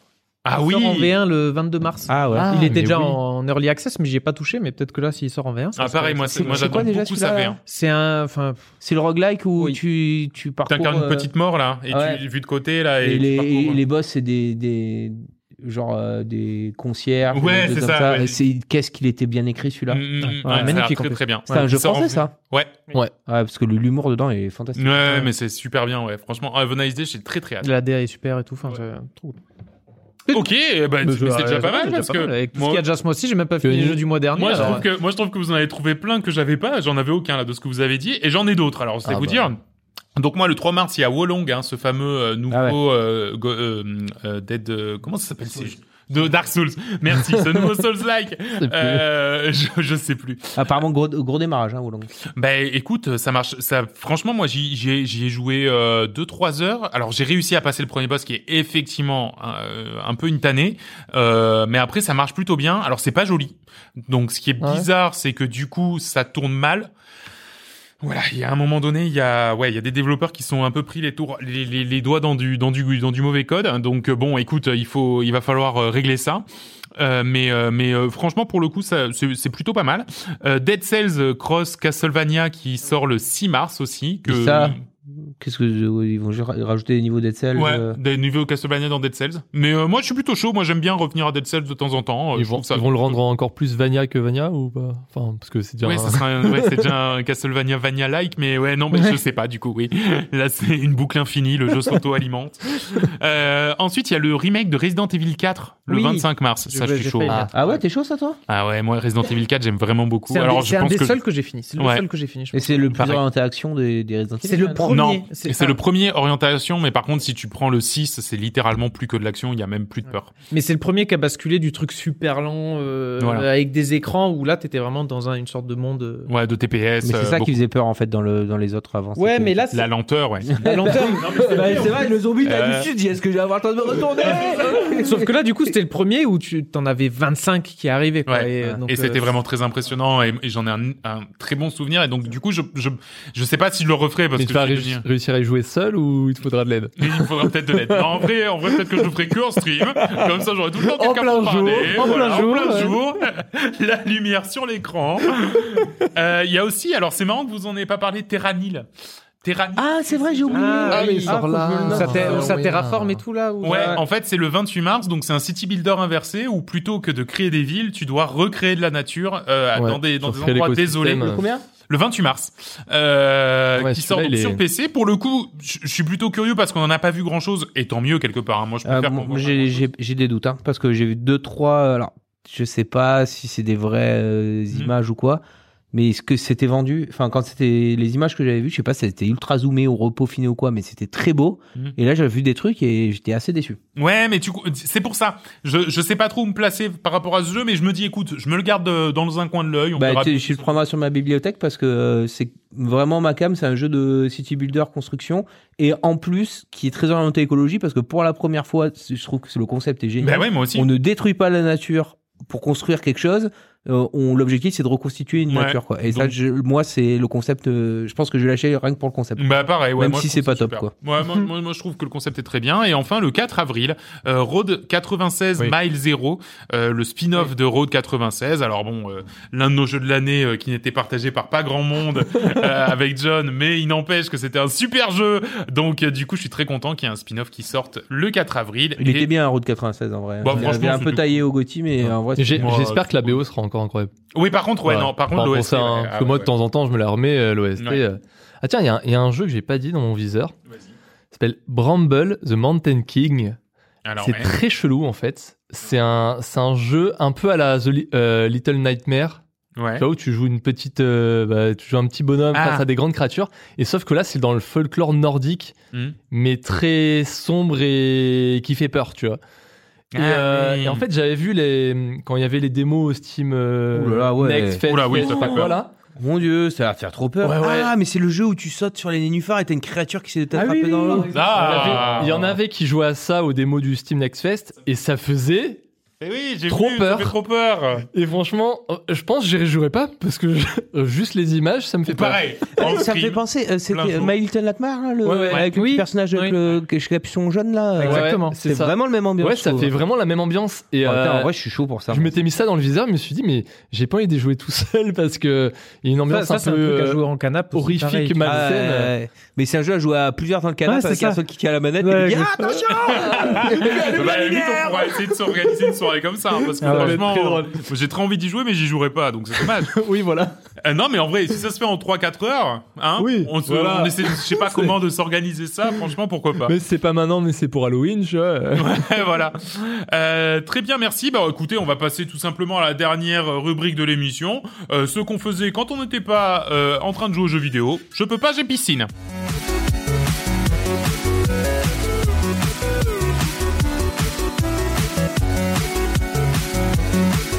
Que des jingles 5 étoiles ce soir, bravo Oh, Will. ouais. Ouais, mais non, ça déroule. Hein. Euh, Mais autant parler je- dessus alors. je peux pas, j'ai piscine. Je vais, ouais, c'est ça, autant les gâcher en parlant dessus. Euh, je peux pas, j'ai piscine. Qu'est-ce qu'on faisait? Alors moi, je continue ma verticale euh, Apple Télé et j'en ai deux. Donc du coup, je vais vous parler des deux, mais Wow. du coup, je parlerai de mon deuxième après. Mon premier, c'est We Crashed. Alors We Crashed, c'est l'histoire, j'en parle rapidement, hein, des deux personnes qui ont fondé WeWork. WeWork, c'est les espaces de coworking, sauf Mhm. Qu'ils se sont vus un petit peu gros et euh, et ils se sont dit, euh, bah si euh, au lieu de révolutionner juste le coworking, on révolutionnait carrément le monde. Et c'est une entreprise qui avait donc vraiment de, de une ambition si démesurée qu'à un moment donné dans sa vie, elle perdait par jour 2 millions 4 Oh. de, de de dollars euh, littéralement par jour. C'est une histoire absolument invraisemblable. C'est invraisemblable que ça ait tenu aussi longtemps. C'est une série qui vaut parce qu'elle est tirée d'un fait réel, sinon ça, elle aurait pas énormément d'intérêt. Mais sachez en tout cas que c'est une histoire. Donc c'est romancé hein, puisque c'est euh, euh, Jared Leto et Anna Tawai qui jouent les rôles principaux. Donc, Gros, gros acteur, quand même. Ouais, quand même. Hein, euh, et euh, et qui jouent pour le coup extrêmement bien. Est-ce que Jared Leto est déguisé en Joker dedans? Euh, non. À zéro moment. Non, mais parce qu'à un moment, il se déguise. Donc, je me demandais si c'était ça, mais non. Euh, et donc, c'est sur Apple TV+, euh, ou bien sur mon NAS. Mais, euh, mais en tout cas, voilà, n'hésitez pas. Nat, c'est pour euh, New York. euh, New York euh, Uncle euh, euh, Sales DVD. Donc voilà, ça s'appelle We Crash et franchement, en plus c'est une mini-série qui qui durera qu'une seule saison et ça explique comment cette personne-là est passée de euh, entrepreneur raté à euh, se faire virer d'une d'une d'une énorme boîte, euh, enfin se, se faire démettre de ses fonctions de PDG euh, par euh, par son board à cause de ses ambitions démesurées. C'est très intéressant. Et ça, et en plus, alors ma femme qui est un peu dans une start-up, un petit peu genre à l'américaine et tout, ça lui a fait extrêmement penser à comment fonctionnait sa boîte et du coup c'est assez, euh, c'est assez euh, flippant. euh, Vincent, Ouais, alors moi, je vais vous parler de deux choses. Euh, je commence par la série. allez. Euh, c'est, j'en ai entendu parler dans le podcast. Ça s'appelle la série qui s'appelle The Bear sur, euh, Ah oui. sur Netflix. C'est sur Netflix? Ouais. Ah bah écoute. Ou, ouais, je pour crois te que c'est Netflix. J'ai tellement pris l'habitude que je l'ai téléchargé, je savais Je même pas où croyais que c'était. c'était. Euh, tu l'as téléchargé à ton oncle américain. Ah mon nom, sur mon NAS. Et euh, vous- tu l'as vu déjà? Bah j'ai vu que le premier épisode et j'ai j'ai pas été convaincu. Moi, j'aime bien. Il y a une, un rythme. euh, Ouais. C'est, c'est, c'est Pour les nerveux, quoi. sous-titres, faut y aller, hein. Ouais, ouais, ouais. Et- hein. mais je trouvais, euh, c'était, ça changeait quoi. Ah ouais, ouais, complètement, Alors, on n'a pas fini encore hein, avec ma femme, mais c'est vraiment, euh, Mm. je sais pas, c'est, t'as envie de savoir ce qui va leur arriver quoi. Ouais, alors bah, raconte peut-être un peu l'histoire. Ah oui, bah, Parce que bon, on en discute là, on est au en fait, euh, au, début, on est projeté dans un dans un fast-food plus ou moins euh, new-yorkais, mais pas une chaîne de fast-food, un petit euh, un truc truc à sandwich quoi, avec un jeune chef qui est cuistot. Et en fait, on comprend très vite qu'il a hérité ce fast-food de son frère qui est décédé. On, au début, on n'a pas d'infos. Et, euh, et en fait, très vite, on comprend que ce chef, c'était une star montante de la cuisine américaine. Il a gagné des prix du meilleur chef euh, de- des États-Unis, etc. Et il se retrouve euh, catapulté à vouloir essayer de sauver ce petit boui-boui, mais il est confronté avec les employés qui sont bah, des employés new-yorkais qui font des sandwichs tout péraves. Et, en fait, il y a les drames familiaux, euh, mais les- aussi les relations humaines, etc. C'est super nerveux dans un monde où vraiment il n'y a pas de pitié. C'est, enfin, c'est, c'est, c'est intense. Franchement, c'est, ça change énormément de- des trucs que je regarde d'habitude. Je vais passer euh, des Ouais, bons puis, moments. alors c'est des épisodes de 30 minutes, et puis alors ça déroule tellement que Ouais. t'as pas besoin de plus, hein, parce Ah que franchement, au bout de 30 minutes. ah, t'en euh, regardes deux, t'es décivé, quoi. Ouais, ouais, Euh, franchement. hein. Et, euh, et du coup, c'est vraiment pas mal. Et je, ouais, donc en France, ça doit se trouver euh, sur Netflix ou Ah Amazon. oui, oui, euh, parce que moi j'ai pas d'oncle aux États-Unis et, euh, et vraiment euh, je regarde euh, tout à fait légalement quoi. ok. Et euh, ouais, petite BD que je suis retombé dessus, je l'ai depuis un moment, qui s'appelle euh, Mimi. Fifi et Glouglou, petit traité de dégustation, où, euh, Mmh, où en fait ça parle de, enfin c'est des planches, euh, chaque planche ce- c'est une petite histoire. Euh, des fois il y a des thèmes redondants, mais en gros c'est trois copains qui sont orientés dégustation de vin, voir c'est leur métier, et euh, et du coup ça met en scène des situations. euh, en fait, moi, ça me touche particulièrement parce que bon, déjà, c'est des situations pour des gens qui aiment le vin, etc. Mais ça me touche particulièrement parce que c'est des trucs j'ai l'impression de l'avoir déjà vécu avec certains de mes potes qui font le, Mm. avec qui on boit du vin. Et, euh, et franchement, c'est c'est très très rigolo. Mm. Vraiment euh, très très très très bonne BD euh, de euh, euh, Michel Tolmer. C'est euh, super BD quoi. D'accord, très bien. Donc Mimi, Fifi et Glouglou. The Bear, c'est sur Disney+. Alors, je sais pas si Ah Disney Plus, oui oui, je l'ai. Oui. Bah, voilà. Ah Euh, On ne sait plus qu'il est pas. euh, John. Euh, moi, c'est une appli. Euh, en fait, alors c'est une appli pour Tinder. des, des- pour des pour fictions, ouais. Euh, pour des fictions audio. En fait, c'est l'appli, elle s'appelle Blind, B L Y N D. Mhm.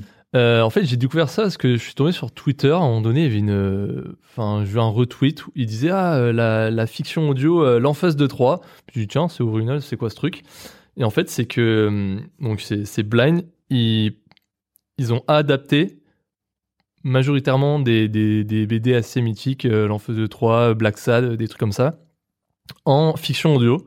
Ils ont repris tous les tomes, et ils les refont tous, mais en fait, ils les ont réécrits pour que ça s'adapte à la, à la fiction audio, et avec tout ce qui va de, de, Ah, trop bien ça. de, de- Ouais, bah, pas mal. d'interprétation bah, par des acteurs Mm. pour les personnages, la narration, le sound design, la musique et tout.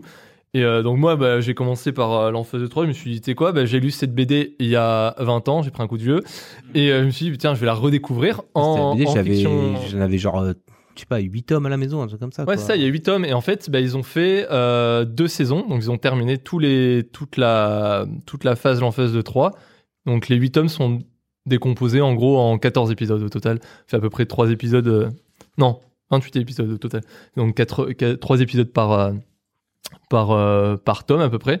Là, je suis à la moitié de la saison 1, je crois. Et franchement, c'est plutôt prenant parce qu'il y a des bons acteurs. euh, Enfin, Ah, c'est ça qui fait tout. y hein. a des vrais acteurs de doublage. Bah, en fait, t'as. Enfin, autant en fait le, le, le narrateur c'est euh, Gérard Darmon là, Ah ouais. Ah oui, ça rend très très Ah, bien. oui, Surtout qu'en fait l'Enfance de 3 c'est très loufoque.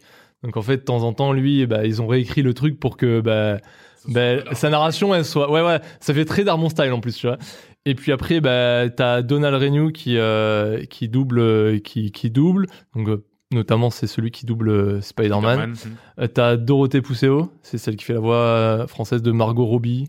Ou euh, pour les joueurs de Overwatch comme moi, c'est celle qui double Tracer par exemple. Non mais en fait elle a elle a doublé Non, mais pour plein dire que c'est des vrais noms du doublage. et c'est Ouais, des vrais grands noms, tu vois, ou même la voix de Kratos, enfin tu vois, genre des vrais, tous les grands noms du doublage sont là.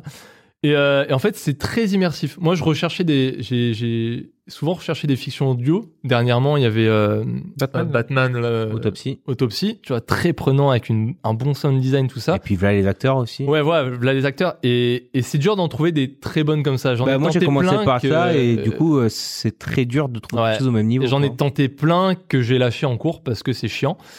Et là, bah, je, je suis parti dessus et franchement, là, je suis sur l'Enfust. Je suis sur l'Enfust, mais euh, je m'écouterai les autres parce qu'il y en a d'autres, tu vois. Et le seul, la seule ombre au tableau, on va dire, c'est que c'est sur une appli dédiée. Donc, comme c'est un player, ouais, de temps en temps, il y a deux, trois bugs, tu vois. Genre là, je suis sûr que quand je vais me relancer le player, il va pas reprendre là où je me suis arrêté Ah, et zut, ça, ouais. ça va un peu me gaver. Et c'est surtout que c'est payant. Et ça, ça peut être une, un frein direct. C'est 4 euros par mois ou Oh, 30 bon. balles par an. Et en fait, moi, j'avais pris, ouais, j'avais pris les 7 jours gratuits où il y avait les 30 balles par an. Puis en fait, je me suis dit, tu sais quoi, j'écouterai. Et en fait, quand au bout de 5, 7 jours, j'ai quand même pas commencé à écouter, suis dit, m'en fous, je paye. Et là, j'ai payé mes 30 balles. Et pour l'instant, franchement, je suis assez satisfait pour me dire que ça vaut le coup. Donc, euh, non, mais c'est, Ouais, c'est une initiative que je connaissais pas et ça Ouais, a l'air bah, super J'ai bien. découvert ça il y a deux semaines. Je me suis dit, franchement, c'est trop cool. Et Parce puis que- en vrai, moi, ça me dérange pas d'injecter un peu d'argent non, non, là-dedans ouais, parce que clairement, si des... pas. Par contre, si le player quali. est vraiment buggé, ça, Ouais, ça me- vite le, me saouler. le hein. player, il me fait un peu chier juste sur cette partie. Euh, bah, L'autre jour, j'étais, je sais pas, épisode 2, je savais que j'ai m'étais arrêté à la 12e minute. Je, re- je redémarre euh, dans la voiture, je relance le player, et là, il me dit euh, L'Enfust, épisode 2. Je fais Hmm, Absolument pas, ça c'est le début. Et là, tu, re, tu rezappes pour arriver au bon moment, et c'est juste ça te coupe dans le truc Ouais, parce que t'es. Ouais. Mais bon, c'est pas grave, mais, euh, mais c'est peut-être ramené à, voilà, bien. à être fixé ça. Donc ça s'appelle Blind et Ouais. donc c'est l'Anfeuse de Troy sur Blind. Voilà. Euh, moi, je, je vais, on va encore faire de la pub hein, pour des plateformes de streaming. Toi, tu parlais d'Apple, euh, d'Apple. Là, moi, j'ai parlé de Crunchyroll Ah bah parce oui. que franchement, je, je. Ouais, mais toi tu défonces Crunchyroll. Mais je- non, mais en plus, je m'étais arrêté, mais je l'ai repris. hein. C'est seulement 4 balles par mois. En plus, tu arrêtes euh, quand Bah, tu comme, veux. euh, comme Blind. Ouais, c'est c'est vraiment pas déconné parce que là, j'ai fini Chainsaw Man. Il y a Blue Lock que que, que Ah oui. j'ai- repris là parce qu'ils avaient fait une pause. Donc euh, qui- foot, qui- ça, ouais, qui- vraiment qui est vraiment plutôt cool. Euh, Il y a l'attaque des Titans. J'attends juste qu'il y a le dernier chapitre qui sort, mais je vais pouvoir me reprendre l'attaque La des partie Titans. 4, de la partie 2, de la partie B, Ouais, de Il y la a ma- partie il y a- De la dernière partie. Oui, non mais voilà, c'est pour ça. Les termes non mais c'était censé censé finir il y a deux ans cette connerie là. Donc bon, j'attends que tout soit fini et je me les regarderai. Il y a My Hero Academia aussi que j'avais démarré il y a très longtemps sur euh, France TV. euh, Pareil, il y a replay. 64 saisons, ça, non? Ouais, c'est même pas fini encore. Ah non ouais. mais il y a One Piece, j'ai un truc pour 4 balles par mois. Tu Non, en vrai, tu euh, te- tu t'en mets pour euh, enfin, 24 heures sur 24 si tu veux. Quoi. Non mais vraiment vraiment et rien, que- rien que pour Chainsaw Man ou des enfin ou l'attaque des Titans, je pense que ça, ça les vaut donc euh, franchement. Donc Crunchyroll de manière générale. Ah ouais, ouais non mais ouais, Ah vous ouais. trouvez en plus il y a tous les trucs enfin je- franchement, je là j'en ai cité 6. Il y en a 300 des trucs euh, les trucs un peu Les Demon Slayer. les trucs et- de Demon ah, Slayer, j'ai tous les j'ai- trucs j'ai à la commencé là. Ouais, ouais, j'ai Demon Slayer, j'ai regardé un ou deux épisodes, enfin tous les trucs un peu Et, aussi euh, peut-être orientés un peu plus euh, fille école, euh, comment dire histoire d'amour, euh, ce genre de il y a, il y a tout, il y a Et- tout, c'est et ils doivent avoir Crunchyroll, 80% des des Tu animés. accèdes comment? Enfin, c'est quoi? Moi, j'ai mon appli sur, euh, appli, euh, Euh, sur la TV ou là sur la Freebox, une appli Ouais, t'as l'appli dédiée en général sur les smart TV ou sur les Ok, ouais. Franchement, pour 4 balles.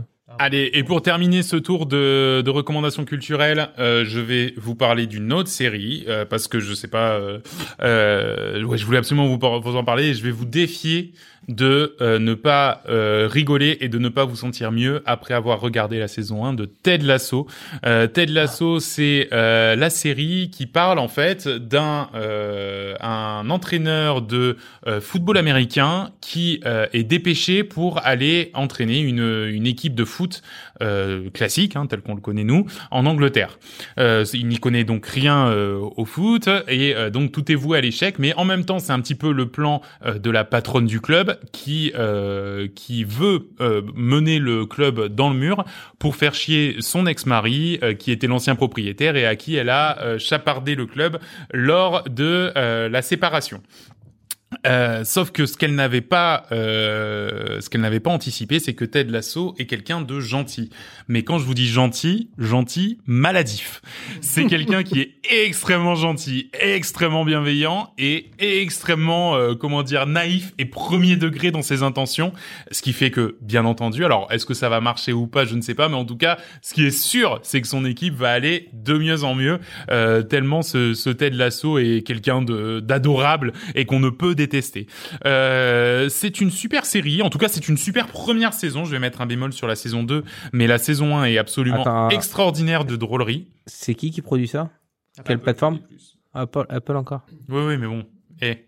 Euh, donc voilà, c'est une série qui est absolument formidable. C'est vraiment, c'est impossible de pas rigoler. On, on a été, mais on était plié en deux parce que c'est, ouais, je- il est juste trop con, quoi. C'est vraiment, mais tu sais, con de gentillesse, con de bienveillance, et surtout, c'est une série en fait qui c'est relativement rare qui est extrêmement bienveillante tout le temps, tu vois. Et c'est vraiment ça ça se moque de personne, ça se c'est juste extrêmement bienveillant, c'est c'est rempli de bons sentiments à l'excès, ça vomit de bons sentiments, si bien que c'en est presque caricatural et que c'est ça qui en plus fait encore rire et vraiment la saison 1 est extraordinaire. Euh, un petit bémol sur la saison 2 qui ressemble beaucoup plus à une série américaine comique euh, traditionnelle et euh, qui du coup s'éloigne un petit peu du truc euh, enfin de la folie euh, complètement euh, adorable qu'avait euh, la saison 1, mais il n'empêche que juste pour la saison 1, ça vaut vachement le coup. Et puis de toute manière, c'est toujours pareil, quand on a un peu le doigt dans l'engrenage, après c'est dur de lâcher. Donc on a quand même regardé la 2 et on regardera la 3 qui sort ces jours-ci. Donc voilà, Ted Lasso sur Apple TV+. Trop cool. Et je pense que je vous en reparlerai d'Apple Télé euh, dans euh, plusieurs, dans le prochain numéro. Ah, il y en a, hein, il y en a d'autres. hein. Il y en a d'autres.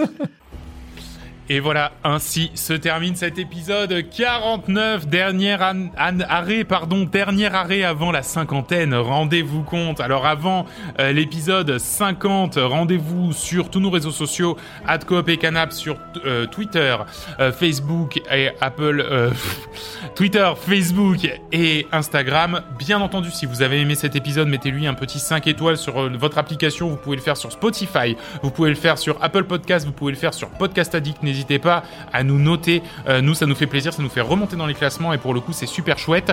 Si vous voulez participer à l'épisode 50, n'hésitez pas à aller poser une question sur notre Discord. Le lien du Discord est dans la description de cet épisode ou sur notre Twitter. On a aussi le podcast Super, Por- Super Sport 3000 et euh, twitch.tv slash coop et où vous nous retrouverez en stream tous les midis, sauf quand on stream pas. Euh, merci les copains, d'avoir participé à cet épisode. Eh ben merci. Merci beaucoup. On se donne rendez-vous euh, bientôt. Alors peut-être pas le mois prochain, on va voir. On veut, justement, il faut qu'on discute de ça. Euh, mais quoi qu'il en soit, on se retrouve très très vite. D'ici là, portez-vous bien, euh, jouez à plein de choses et surtout amusez-vous. Salut tout le monde.